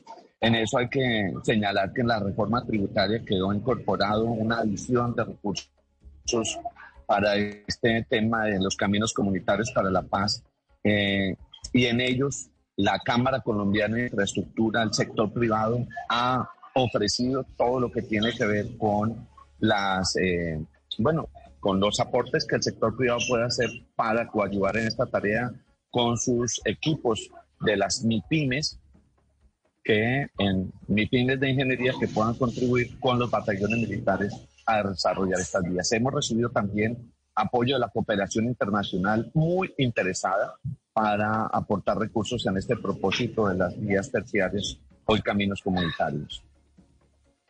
Ministro, hay eh, dos casos de vías eh, que le quisiera preguntar eh, en particular. Uno es la vía Marinilla-Guatapé, que es en el oriente antioqueño. En este momento, pues Guatapé está en un problema gravísimo porque por exceso de, de, turismo, pues no solamente están sin agua, sino que no hay cómo entrar ni cómo salir porque las vías es una vía sencilla y ha sido supremamente difícil atender la cantidad de turismo que cada año se va incrementando de manera alarmante. Ese es el primer caso. Y el segundo caso por el que le quiero preguntar es eh, por lo que pasó, eh, pues el, caso del eh, deslizamiento que hubo en Pueblo Rico, Risaralda, donde hubo 34 muertos y que es una vía verdaderamente lamentable en esta vía, en el camino de Cali a Chocó. Quisiera saber usted qué seguimiento le ha hecho desde el ministerio a ese par de casos que son muy locales. Yo sé que le estoy hablando de algo muy regional, pero que, que están causando de verdad, pues, problemas muy grandes en las regiones. No, no, no, no es tampoco muy regional. El tema de esa eh, vía de Pueblo Rico, todo lo que son las vías que conectan a el Chocó con el centro del país, con el Valle del Cauca, porque y no podemos dejar de lado lo que tiene que ver con las vías que conectan a Buenaventura con el eje cafetero y con el Valle del Cauca, eh, pues con, con Cali. A eso, pues obviamente hay que decir que hemos priorizado lo que tiene que ver con la zona del Pacífico y, del, en particular el Chocó, porque imagínense, para llegar a, a, a Quibdó, a Quibdó, ahora que citas el tema de, la vía Pueblo Rico, no hay sino esa vía. Y está el día poniendo los recursos y maquinarias para la reparación y rehabilitación de la misma y estamos buscando también por insistencia de la vicepresidenta de la República, cómo generar mayor conectividad entre el Chocó y eh, el centro del país. Entonces, a mí me parece muy importante eso que me están diciendo. Ojalá que todos los demás eh, casos de vías que tenemos en situaciones de muchas afectaciones como esta en Marinilla, Oaxaca, que hemos conversado con el gobernador de Antioquia, podamos asignarle recursos dentro de la priorización de lo que tenemos para mejorar la conectividad del país. Entonces, tomaré nota de ese tema de Marinilla, Guatapé, y como esta mañana lo dijimos en el tema de Ruta del Sol, vamos a proceder a, a revisar con el INVIAS cómo asignamos recursos. Les recordamos que estamos conversando con el ministro de Transporte, Guillermo Reyes. Son las 2 y 42 minutos de la tarde, Sebastián. Y otro de los temas que hay que abordar con el ministro es el precio de la gasolina. Sí, nos devolvemos un poquito porque iniciamos con eso, pero ministro, bueno, ustedes heredaron un problema fiscal gigantesco con el subsidio de la gasolina, no es culpa de ustedes, y han mostrado la determinación para corregirlo. Pero es verdad que la inflación del, país es tremenda, no da señales de que, de que nos dé respiro. ¿Ustedes van a seguir con el calendario de aumentos de, de quitar el subsidio de la gasolina, pase lo que pase, o quizá los últimos datos de inflación sí pueda hacer que, que se reforme los planes que ustedes tenían? Bueno, yo en ese punto pues eh, me abstengo. Este es un tema más del ministro de Hacienda, es un tema que seguramente en el próximo Consejo de Ministros vamos a, a revisar, pero mal haría pronunciarme sobre un tema que escapa de mi competencia, aunque por supuesto tiene que ver e impacta muchísimo a mi sector. Aprovecho para hacer el comentario, ya que hablan de la gasolina, que también estamos revisando el tema de los tiquetes aéreos afectados por el incremento del IVA y el impacto que tendría la inflación en los mismos. Y, y, ese es un tema muy importante del cual le tenemos preguntas, ministro, el tema del sistema aéreo. Eh, más allá de las declaraciones que usted dio hace unos meses acá sobre el tema de que las aerolíneas tenían que ajustar su nómina para el tema de los precios, realmente si esto está en la cabeza de todos los colombianos. Eh, eh, los tiquetes aéreos en Colombia son muy costosos por muchas razones. ¿Qué planes tiene usted para, para que este sector realmente pues tenga algún alivio o para que en el futuro, en el mediano plazo, pueda haber mejores tiquetes aéreos y mejores servicios de las aerolíneas que los servicios, los servicios vienen siendo realmente lamentables? Mire, sobre ese tema yo tuve la oportunidad cuando Blue informó lo que había sido mi declaración y yo salí y expliqué. Yo nunca dije que las aerolíneas deberían sacar gente, ni mucho menos. Dije que las aerolíneas algunas planteaban como posibilidad para bajar las tarifas en tener reducciones de nómina o reducciones de temas como los counters, hacerlos más pequeños, pero nunca como una política de gobierno, jamás. Ayer hicimos una reunión muy importante. Estuvo la, y ese era un compromiso que yo hice a final de año, cuando entran, pues se sanciona la ley de reforma tributaria que sube y nivela la tarifa de los tiquetes en el IVA del 5% al 19%. Aquí entonces los tiquetes implican un aumento del 14% y ellos hablaban de que también podría tener un impacto el tema de los incrementos de precios de gasolina y lo que era la inflación. En, en la reunión de ayer, donde estuvo la directora ejecutiva de la IATA, estuvieron presidentes de Avianca, Latam, Ciclay, todas las aerolíneas, ayer presencialmente, acordamos eh, sentarnos a trabajar rápidamente, todos, incluyendo a Desarrollo, incluyendo a la ANDE, y vamos a buscar qué medidas podemos tomar para impactar lo menos posible esos incrementos. Hay una realidad que no hay cómo modificarla mientras no haya otra ley y es la que el IVA sube del 5 al 19%. ¿Qué podríamos hacer? Ya hay varias propuestas en el camino. Una, que en la ley del plan de desarrollo pudiéramos retornar a ese 5% que teníamos antes, pero aquí el ministro de Hacienda va a ser quien fije la, palabra sobre el particular, cuánto implicaría esto y qué podemos hacer. Dos, competitividad. Las aerolíneas señalan que en la medida que haya más competencia de rutas, hay más posibilidad de que las tarifas no crezcan, porque la competencia genera en este marco de libertad tarifaria la posibilidad de tener tarifas bajas. Hay un compromiso de todos, a todos nos interesa, por supuesto al gobierno, que buscamos cuidar el bolsillo de los colombianos, no impactar la inflación, las aerolíneas para no perder ese crecimiento impresionante que tuvieron el año pasado, a las agencias de turismo que dependen del tiquete aéreo nosotros tenemos unos comparativos entre las tarifas con el IVA y sin el IVA. Y aquí, por ejemplo, en los vuelos internacionales hay unos, hay unos cobros adicionales que se hacen que impactan seriamente el valor de los tiquetes, eh, unas tasas aeroportuarias, entre otras. Hay recursos importantes que tiene la aerocivil que podríamos revisar la posibilidad de que esas tasas tuviesen una modificación, para lo cual, por supuesto, estará el director de la aerocivil, pero ya hay una ruta, hay un cronograma y hay una voluntad de que ojalá este mismo mes tengamos medidas para el tema de los tiquetes aéreos. Ah, hay quienes creen, ministro, que las aerolíneas en Colombia hacen lo que quieren con los usuarios porque no hay competencia, porque persiste una especie de monopolio en el país. ¿Usted, ¿A usted le suena la idea de una política de cielos abiertos para que más aerolíneas entren al mercado a competir?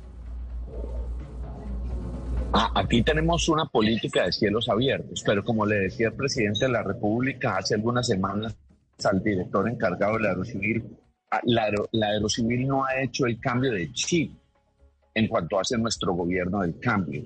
Nuestra política, y por eso el presidente ha hecho tanto énfasis en que cómo vamos a reemplazar los recursos del petróleo y del carbón, es con el turismo.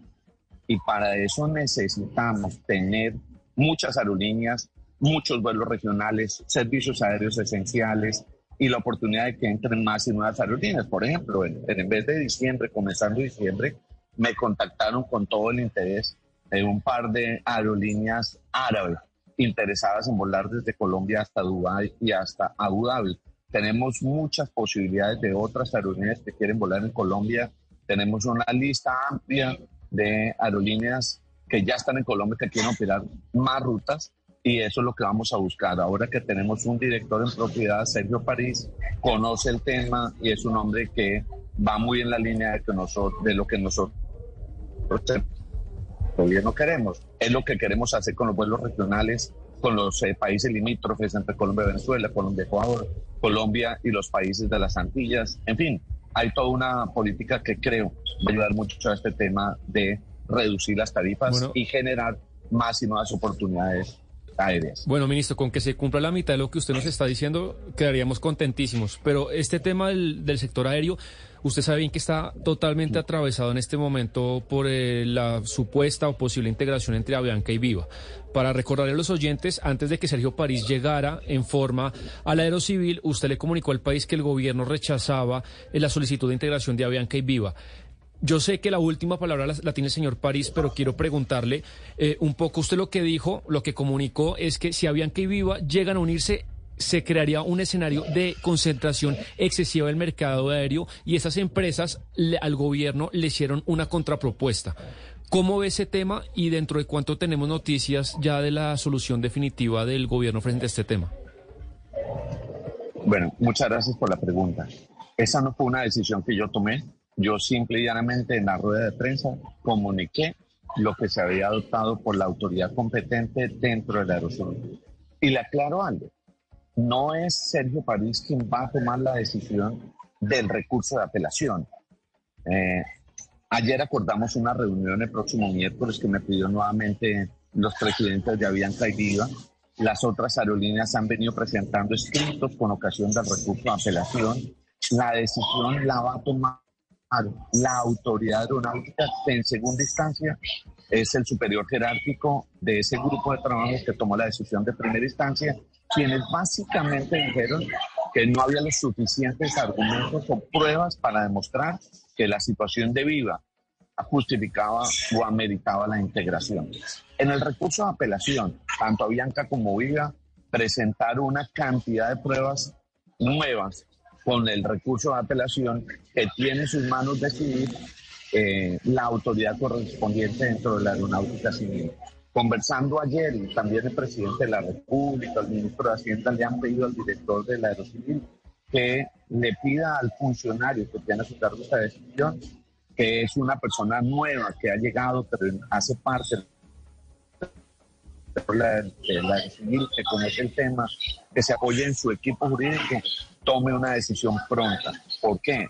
Porque no decidir a tiempo genera inestabilidad, inseguridad. No decidir a tiempo podría generar que ya, por ejemplo, Viva ha ido devolviendo aviones, su operación, según ellos, está afectada por la situación económica que se vive. Entonces, esos hechos nuevos lo tendrá que decidir esa autoridad y le hemos pedido celeridad, pero por supuesto objetividad e imparcialidad en la decisión que se tiene que tomar, que estoy seguro que de aquí a dos semanas a lo sumo estará conociendo el país. Ministro Reyes, hablemos de otro proyecto que ha dado mucho que hablar, especialmente eh, en las últimas semanas, cuando eh, el señor Jaime Duzán, eh, director, el nuevo presidente de Colpensiones, dijo pues que las pensiones, parte de las pensiones iban a hacer para, para construir el tren de Buenaventura. Le quiero preguntar por ese tren.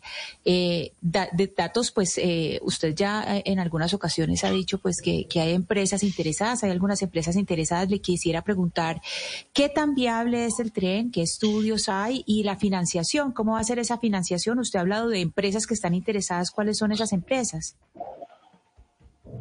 Sí, con ocasión de esas declaraciones que también hizo el, el presidente de la ANI, eh, tuvimos comentarios del exalcalde Peñalosa diciendo que nosotros estábamos diciendo bobadas, que eso no era posible.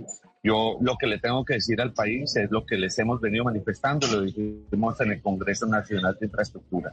Tenemos más de cinco empresas de diferente origen en Europa y en Asia que están interesadas en poner los recursos para eh, eh, esa, esa ruta. Nosotros tenemos ya algunas rutas férreas o vías férreas que vienen del, pasado, que tienen la trocha que se llama la, la trocha angosta, ahora la estándar.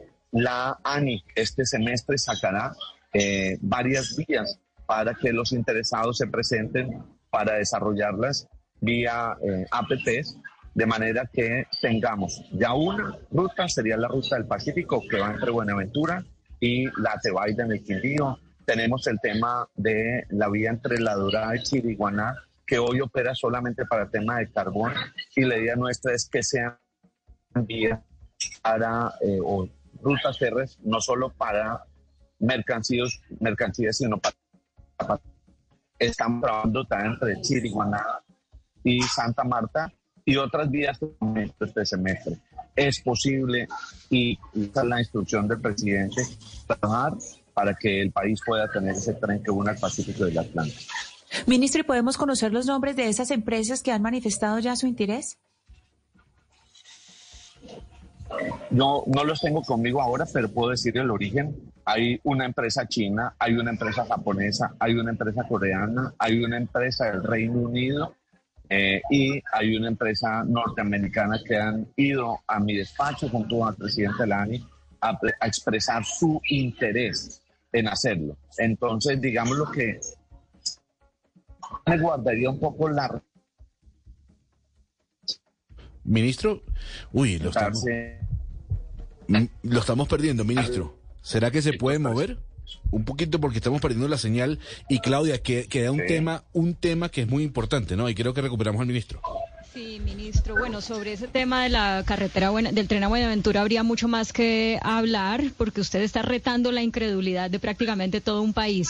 Pero el tema con el que queremos cerrar es el de el anuncio que ustedes hicieron ayer de los reversibles para poder garantizar pues una operación retorno a Bogotá lo menos traumática posible. La pregunta es, ministro, no quiero que me repita todo eso porque eso está en las redes y además eso toca sacar el álgebra de Baldor para entenderlo. Pero pero ¿Hasta cuándo tenemos que tomar estas medidas que son como paños de agua tibia para algo que desde hace años es una necesidad urgente, que es cómo desembotellar las entradas y salidas de Bogotá? ¿Qué van a hacer ustedes para avanzar en eso? Hace una semana y media tal vez el presidente de la República, en una conversación con el presidente de la ANI, nos eh, decía la necesidad de empezar a examinar, a explorar el tema de los accesos a, estas ciudades, como el caso de Bogotá, para pensar en soterranizar, las entradas, que es algo similar a lo que ocurre en Madrid, en España. Hay que empezar a, a proyectar esa posibilidad. La necesitan muchos. La semana pasada que estaba en Boyacá, y pasábamos por Paipa, el alcalde, el gobernador del departamento hablaban también del tema de lo que significa tener que atravesar la mitad de los municipios o las ciudades con afectación de la población. pero pues yo creo que por ahora vamos a seguir trabajando con estas medidas mientras podemos consolidar una propuesta muy seria de cómo para el caso de Bogotá podemos subterranizar el, ingreso tanto del sur más que del norte, porque los ingresos de Chía, la eh, doble calzada de la séptima y las cinco calzadas de la autopista norte van a ser una solución importante para el país, pero no la ideal que necesitamos.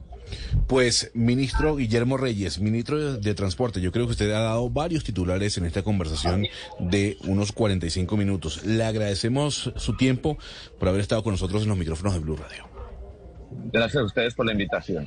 Sebastián Ora, ¿cómo titula esta entrevista? Porque hay muchos titulares. El ministro, el ministro Reyes ilusiona al país.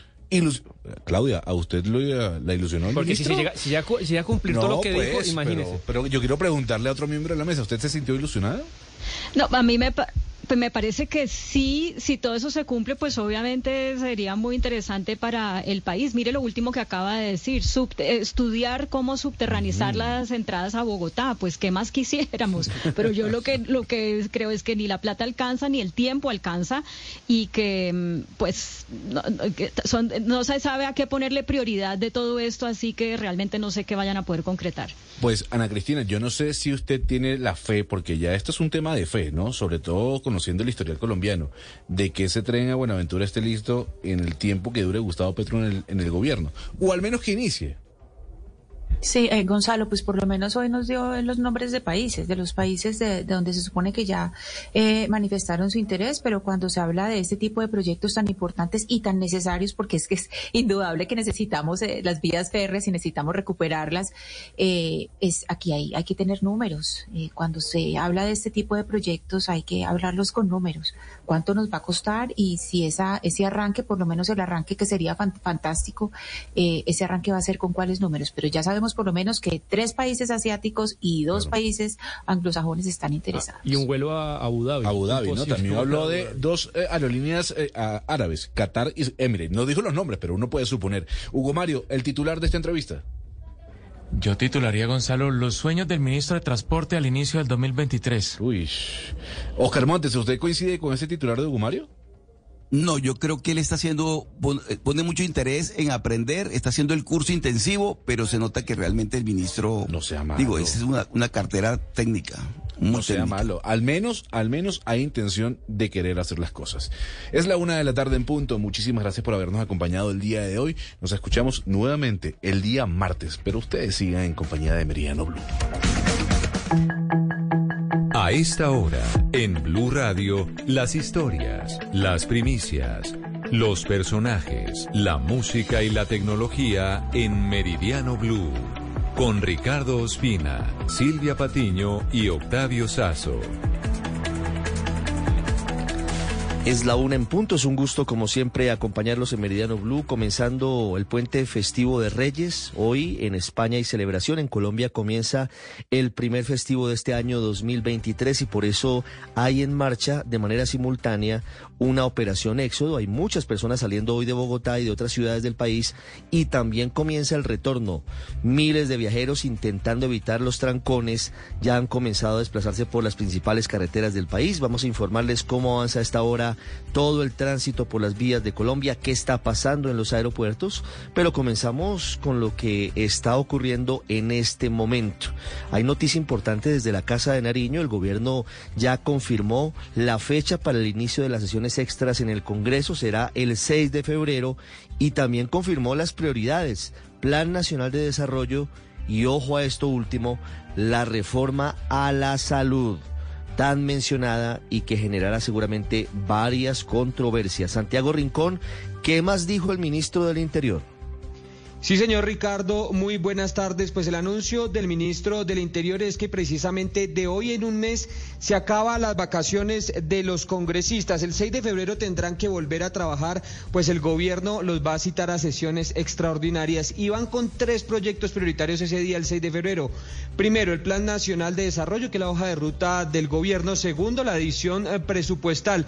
¿En qué se va a invertir la plata que va a recoger el gobierno por la reforma tributaria? Y como usted lo decía, el anuncio grande ese 6 de febrero se presenta también la reforma a la salud. Escuchemos al ministro Alfonso Prada. Un tercer tema que con seguridad iría en esas, en esas extras es la reforma a la salud eh, que ha anunciado la ministra de Salud y el presidente de la República.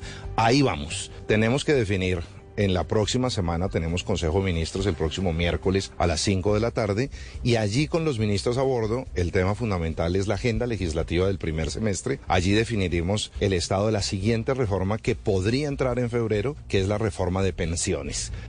Esta última parte también es clave, Ricardo, es decir, si se tiene lista la reforma pensional, también podría ir el 6 de febrero, pero eso se define en el próximo Consejo de Ministros. Pero además, rápidamente, Ricardo, el ministro del Interior, anunció otro paquete de proyectos en materia de transporte y justicia.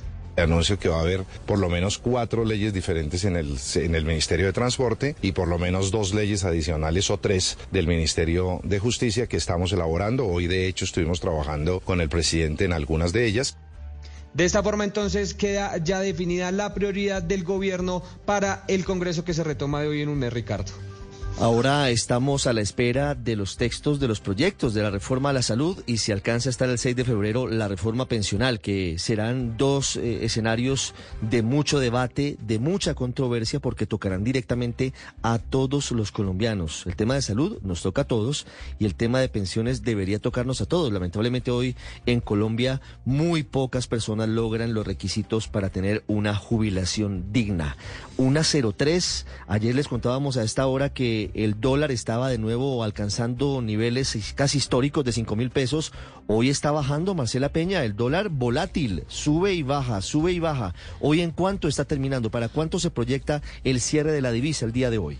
Pues eh, Ricardo, mire, hoy el promedio de negociaciones fue de 4.885 pesos. En promedio está bajando 104 pesos frente a la jornada de ayer, pero para que ustedes hagan una idea de lo volátil que está la divisa en este comienzo de año, acuérdese que ayer hablábamos de un dólar a un precio máximo de 5.015 pesos. Y hoy quiere saber cuál fue el mínimo, 4.827, el mínimo valor de la divisa en esta jornada. Este fin de semana tendremos una tasa de cambio por debajo de los 4.900 pesos. Veremos cuál es la tendencia el próximo martes cuando se reanuden las operaciones de la divisa en Colombia y ya la mayor parte del mercado vuelva a operar normalmente. Hablando de dólares, Marcela, y hablando de inflación, en Venezuela hay una expectativa de un crecimiento del valor de los productos básicos muy fuerte para el año pasado. Según algunos analistas, eh, la inflación en Venezuela habría alcanzado más del 300%, disparada entre otras cosas por la voraz devaluación del bolívar y la muy alta cotización del dólar. Están cruzando la frontera decenas de venezolanos por el puente Atanasio Girardot, por el puente de tienditas, para cambiar sus dólares y hacer sus compras en pesos en Cúcuta. Les sale mejor a los venezolanos hacer esa transacción. Juliet Cano está con ellos. Juliet, buenas tardes. Decenas de venezolanos por estos días llegan a comprar en Cúcuta y lo hacen cambiando los dólares para comprar en pesos, aunque en algunos establecimientos también empiezan a recibir los dólares como moneda de pago. Hablamos con algunos de ellos provenientes de San Cristóbal que llegan a las casas de cambio a cambiar sus divisas. Oriana Usuga, venezolana. Ya estamos a punto de cambiar dólares y con el mercado todavía nos falta, es la mitad todavía. Siempre se lleva un poquito para poder surtir, ya que en Venezuela los precios son más altos y bueno, no, nunca alcanza a veces el dinero. Economistas dicen que este tema debería regularizarse porque de lo contrario la inflación podría aumentar. Gracias, Juliet. Una 06 y hablamos ahora del el plan éxodo y el plan retorno. Hasta ahora usted seguramente está tomando carretera o va en su carro y tiene que conocer cuáles son los cambios que habrá durante este fin de semana en al menos siete vías, sobre todo entrando a Bogotá. Ojo porque hay reversibles, es decir, las vías saliendo, pero sobre todo entrando a Bogotá durante algunas horas, en algunos días, estarán solamente habilitadas para el ingreso. Ojo porque esto cobija no solamente a la vía principal, la vía Bogotá-Girardot desde Fusagasugá, sino que también lo implica en la vía alterna, la vía por la mesa desde Apulo, la vía al llano y otras carreteras. Valentina Herrera, hagamos un recuento de cuáles son las medidas para que los oyentes lo tengan claro y también lo compartimos y lo repetimos en redes sociales, en nuestra cuenta y en nuestras situaciones y en nuestras plataformas digitales. Sí, señor Ricardo, con las buenas tardes. Este listado que les vamos a compartir a continuación a todos nuestros oyentes ya también lo pueden encontrar en blurradio.com para que lo tengan a la mano cuando salgan de viaje y para que también lo compartan con familiares y con amigos, teniendo en cuenta que este es uno de los puentes festivos con mayor movilización. Las autoridades han diseñado un plan, Ricardo y oyentes, con el fin de tener ya cubiertas todas estas vías para no repetir los errores que vimos, por ejemplo, en Año Nuevo con todo este plan retorno que no se tenía previsto para el lunes y las grandes congestiones en las vías. Comencemos, por ejemplo, con la vía Anapoima, que es la que ya empieza a tener desde la una de la tarde. Hace unos minutos comenzó la restricción, irá hasta las 7 de la noche. Es reversible entre el peaje de Mondoñedo hasta kilómetro 33, muy cerca al ingreso del municipio de Apulo. Esto con el fin de pues evacuar las personas que van a salir hoy. También se ha decidido unificar el pico y placa regional para la entrada a Bogotá. Recordemos que antes había uno para entrar por Soacha y otro por las otras vías. En esta medida se ha decidido entonces que quienes ingresan a la capital del país entre las 12 del mediodía y las 4 de la tarde serán solo los que tengan vehículos de placa par y desde las 4 de la tarde hasta las 8 de la noche entrarán solo los vehículos de placa impar. Sí, Ricardo. Para, para que los oyentes tengan claro, entonces, desde la una de la tarde de hoy, ¿hasta qué horas exactamente? Desde el peaje de Mondoñedo hasta Pulo, ¿será solamente en un sentido bajando hacia Napoima, hacia la mesa? ¿Hasta qué horas va? Hasta las 7 de la noche, teniendo en cuenta que es como el registro que tienen las autoridades, espera la mayor movilización para salir de la capital. Este es como el primer reversible que van a enfrentar los conductores, los viajeros hoy en el plan, digamos, éxodo que se tiene para la capital del país. Y también hay que tener en cuenta que vayan planeando una vez ese pico y placa regional, entonces que le decíamos que va ya a unificarse, porque dicen que la medida funciona, pero es necesaria que esté muy clara para todos. Vamos, Ricardo, si le parece, con la vía Villavicencio-Bogotá también una vía bastante importante y allí el lunes festivo desde el mediodía hasta las 10 de la noche habrá ser reversible desde el peaje Piral hasta la entrada principal a Bogotá. La vía Tunja también ha sido una de las intervenidas y la que usted mencionaba, la vía Bogotá-Girardot. Para este caso hubo un pedido especial a las diferentes empresas de las concesiones que adelantan las obras que frenen cualquier intervención, que solamente se mantengan los cierres donde tengan que dejar maquinaria o todavía haya, digamos, alguna intervención, pero que permitan principalmente el paso de los vehículos porque así uno de los lugares más cuestionados. Se va a garantizar entonces que no se tengan obras y que haya un acompañamiento especial. Dice, por ejemplo, la policía que va a disponer de otros agentes de diferentes áreas para que estén cuidando las vías. Se va a habilitar también el reversible desde Fusagasugá hasta Bogotá en todos los carriles desde el mediodía hasta las 10 de la noche, es decir, casi cinco carriles habilitados para este control. En este caso hablamos con el general Wilson González, quien es el director de la Policía de Tránsito y Transporte. Dicen que han diseñado todo este plan, pero reconocen que igual van a tener algunas congestiones por la cantidad de vehículos. El sector de Tropezón, que es un sector difícil, donde, donde confluyen varias vías y esto pues genera algún tipo de represamiento.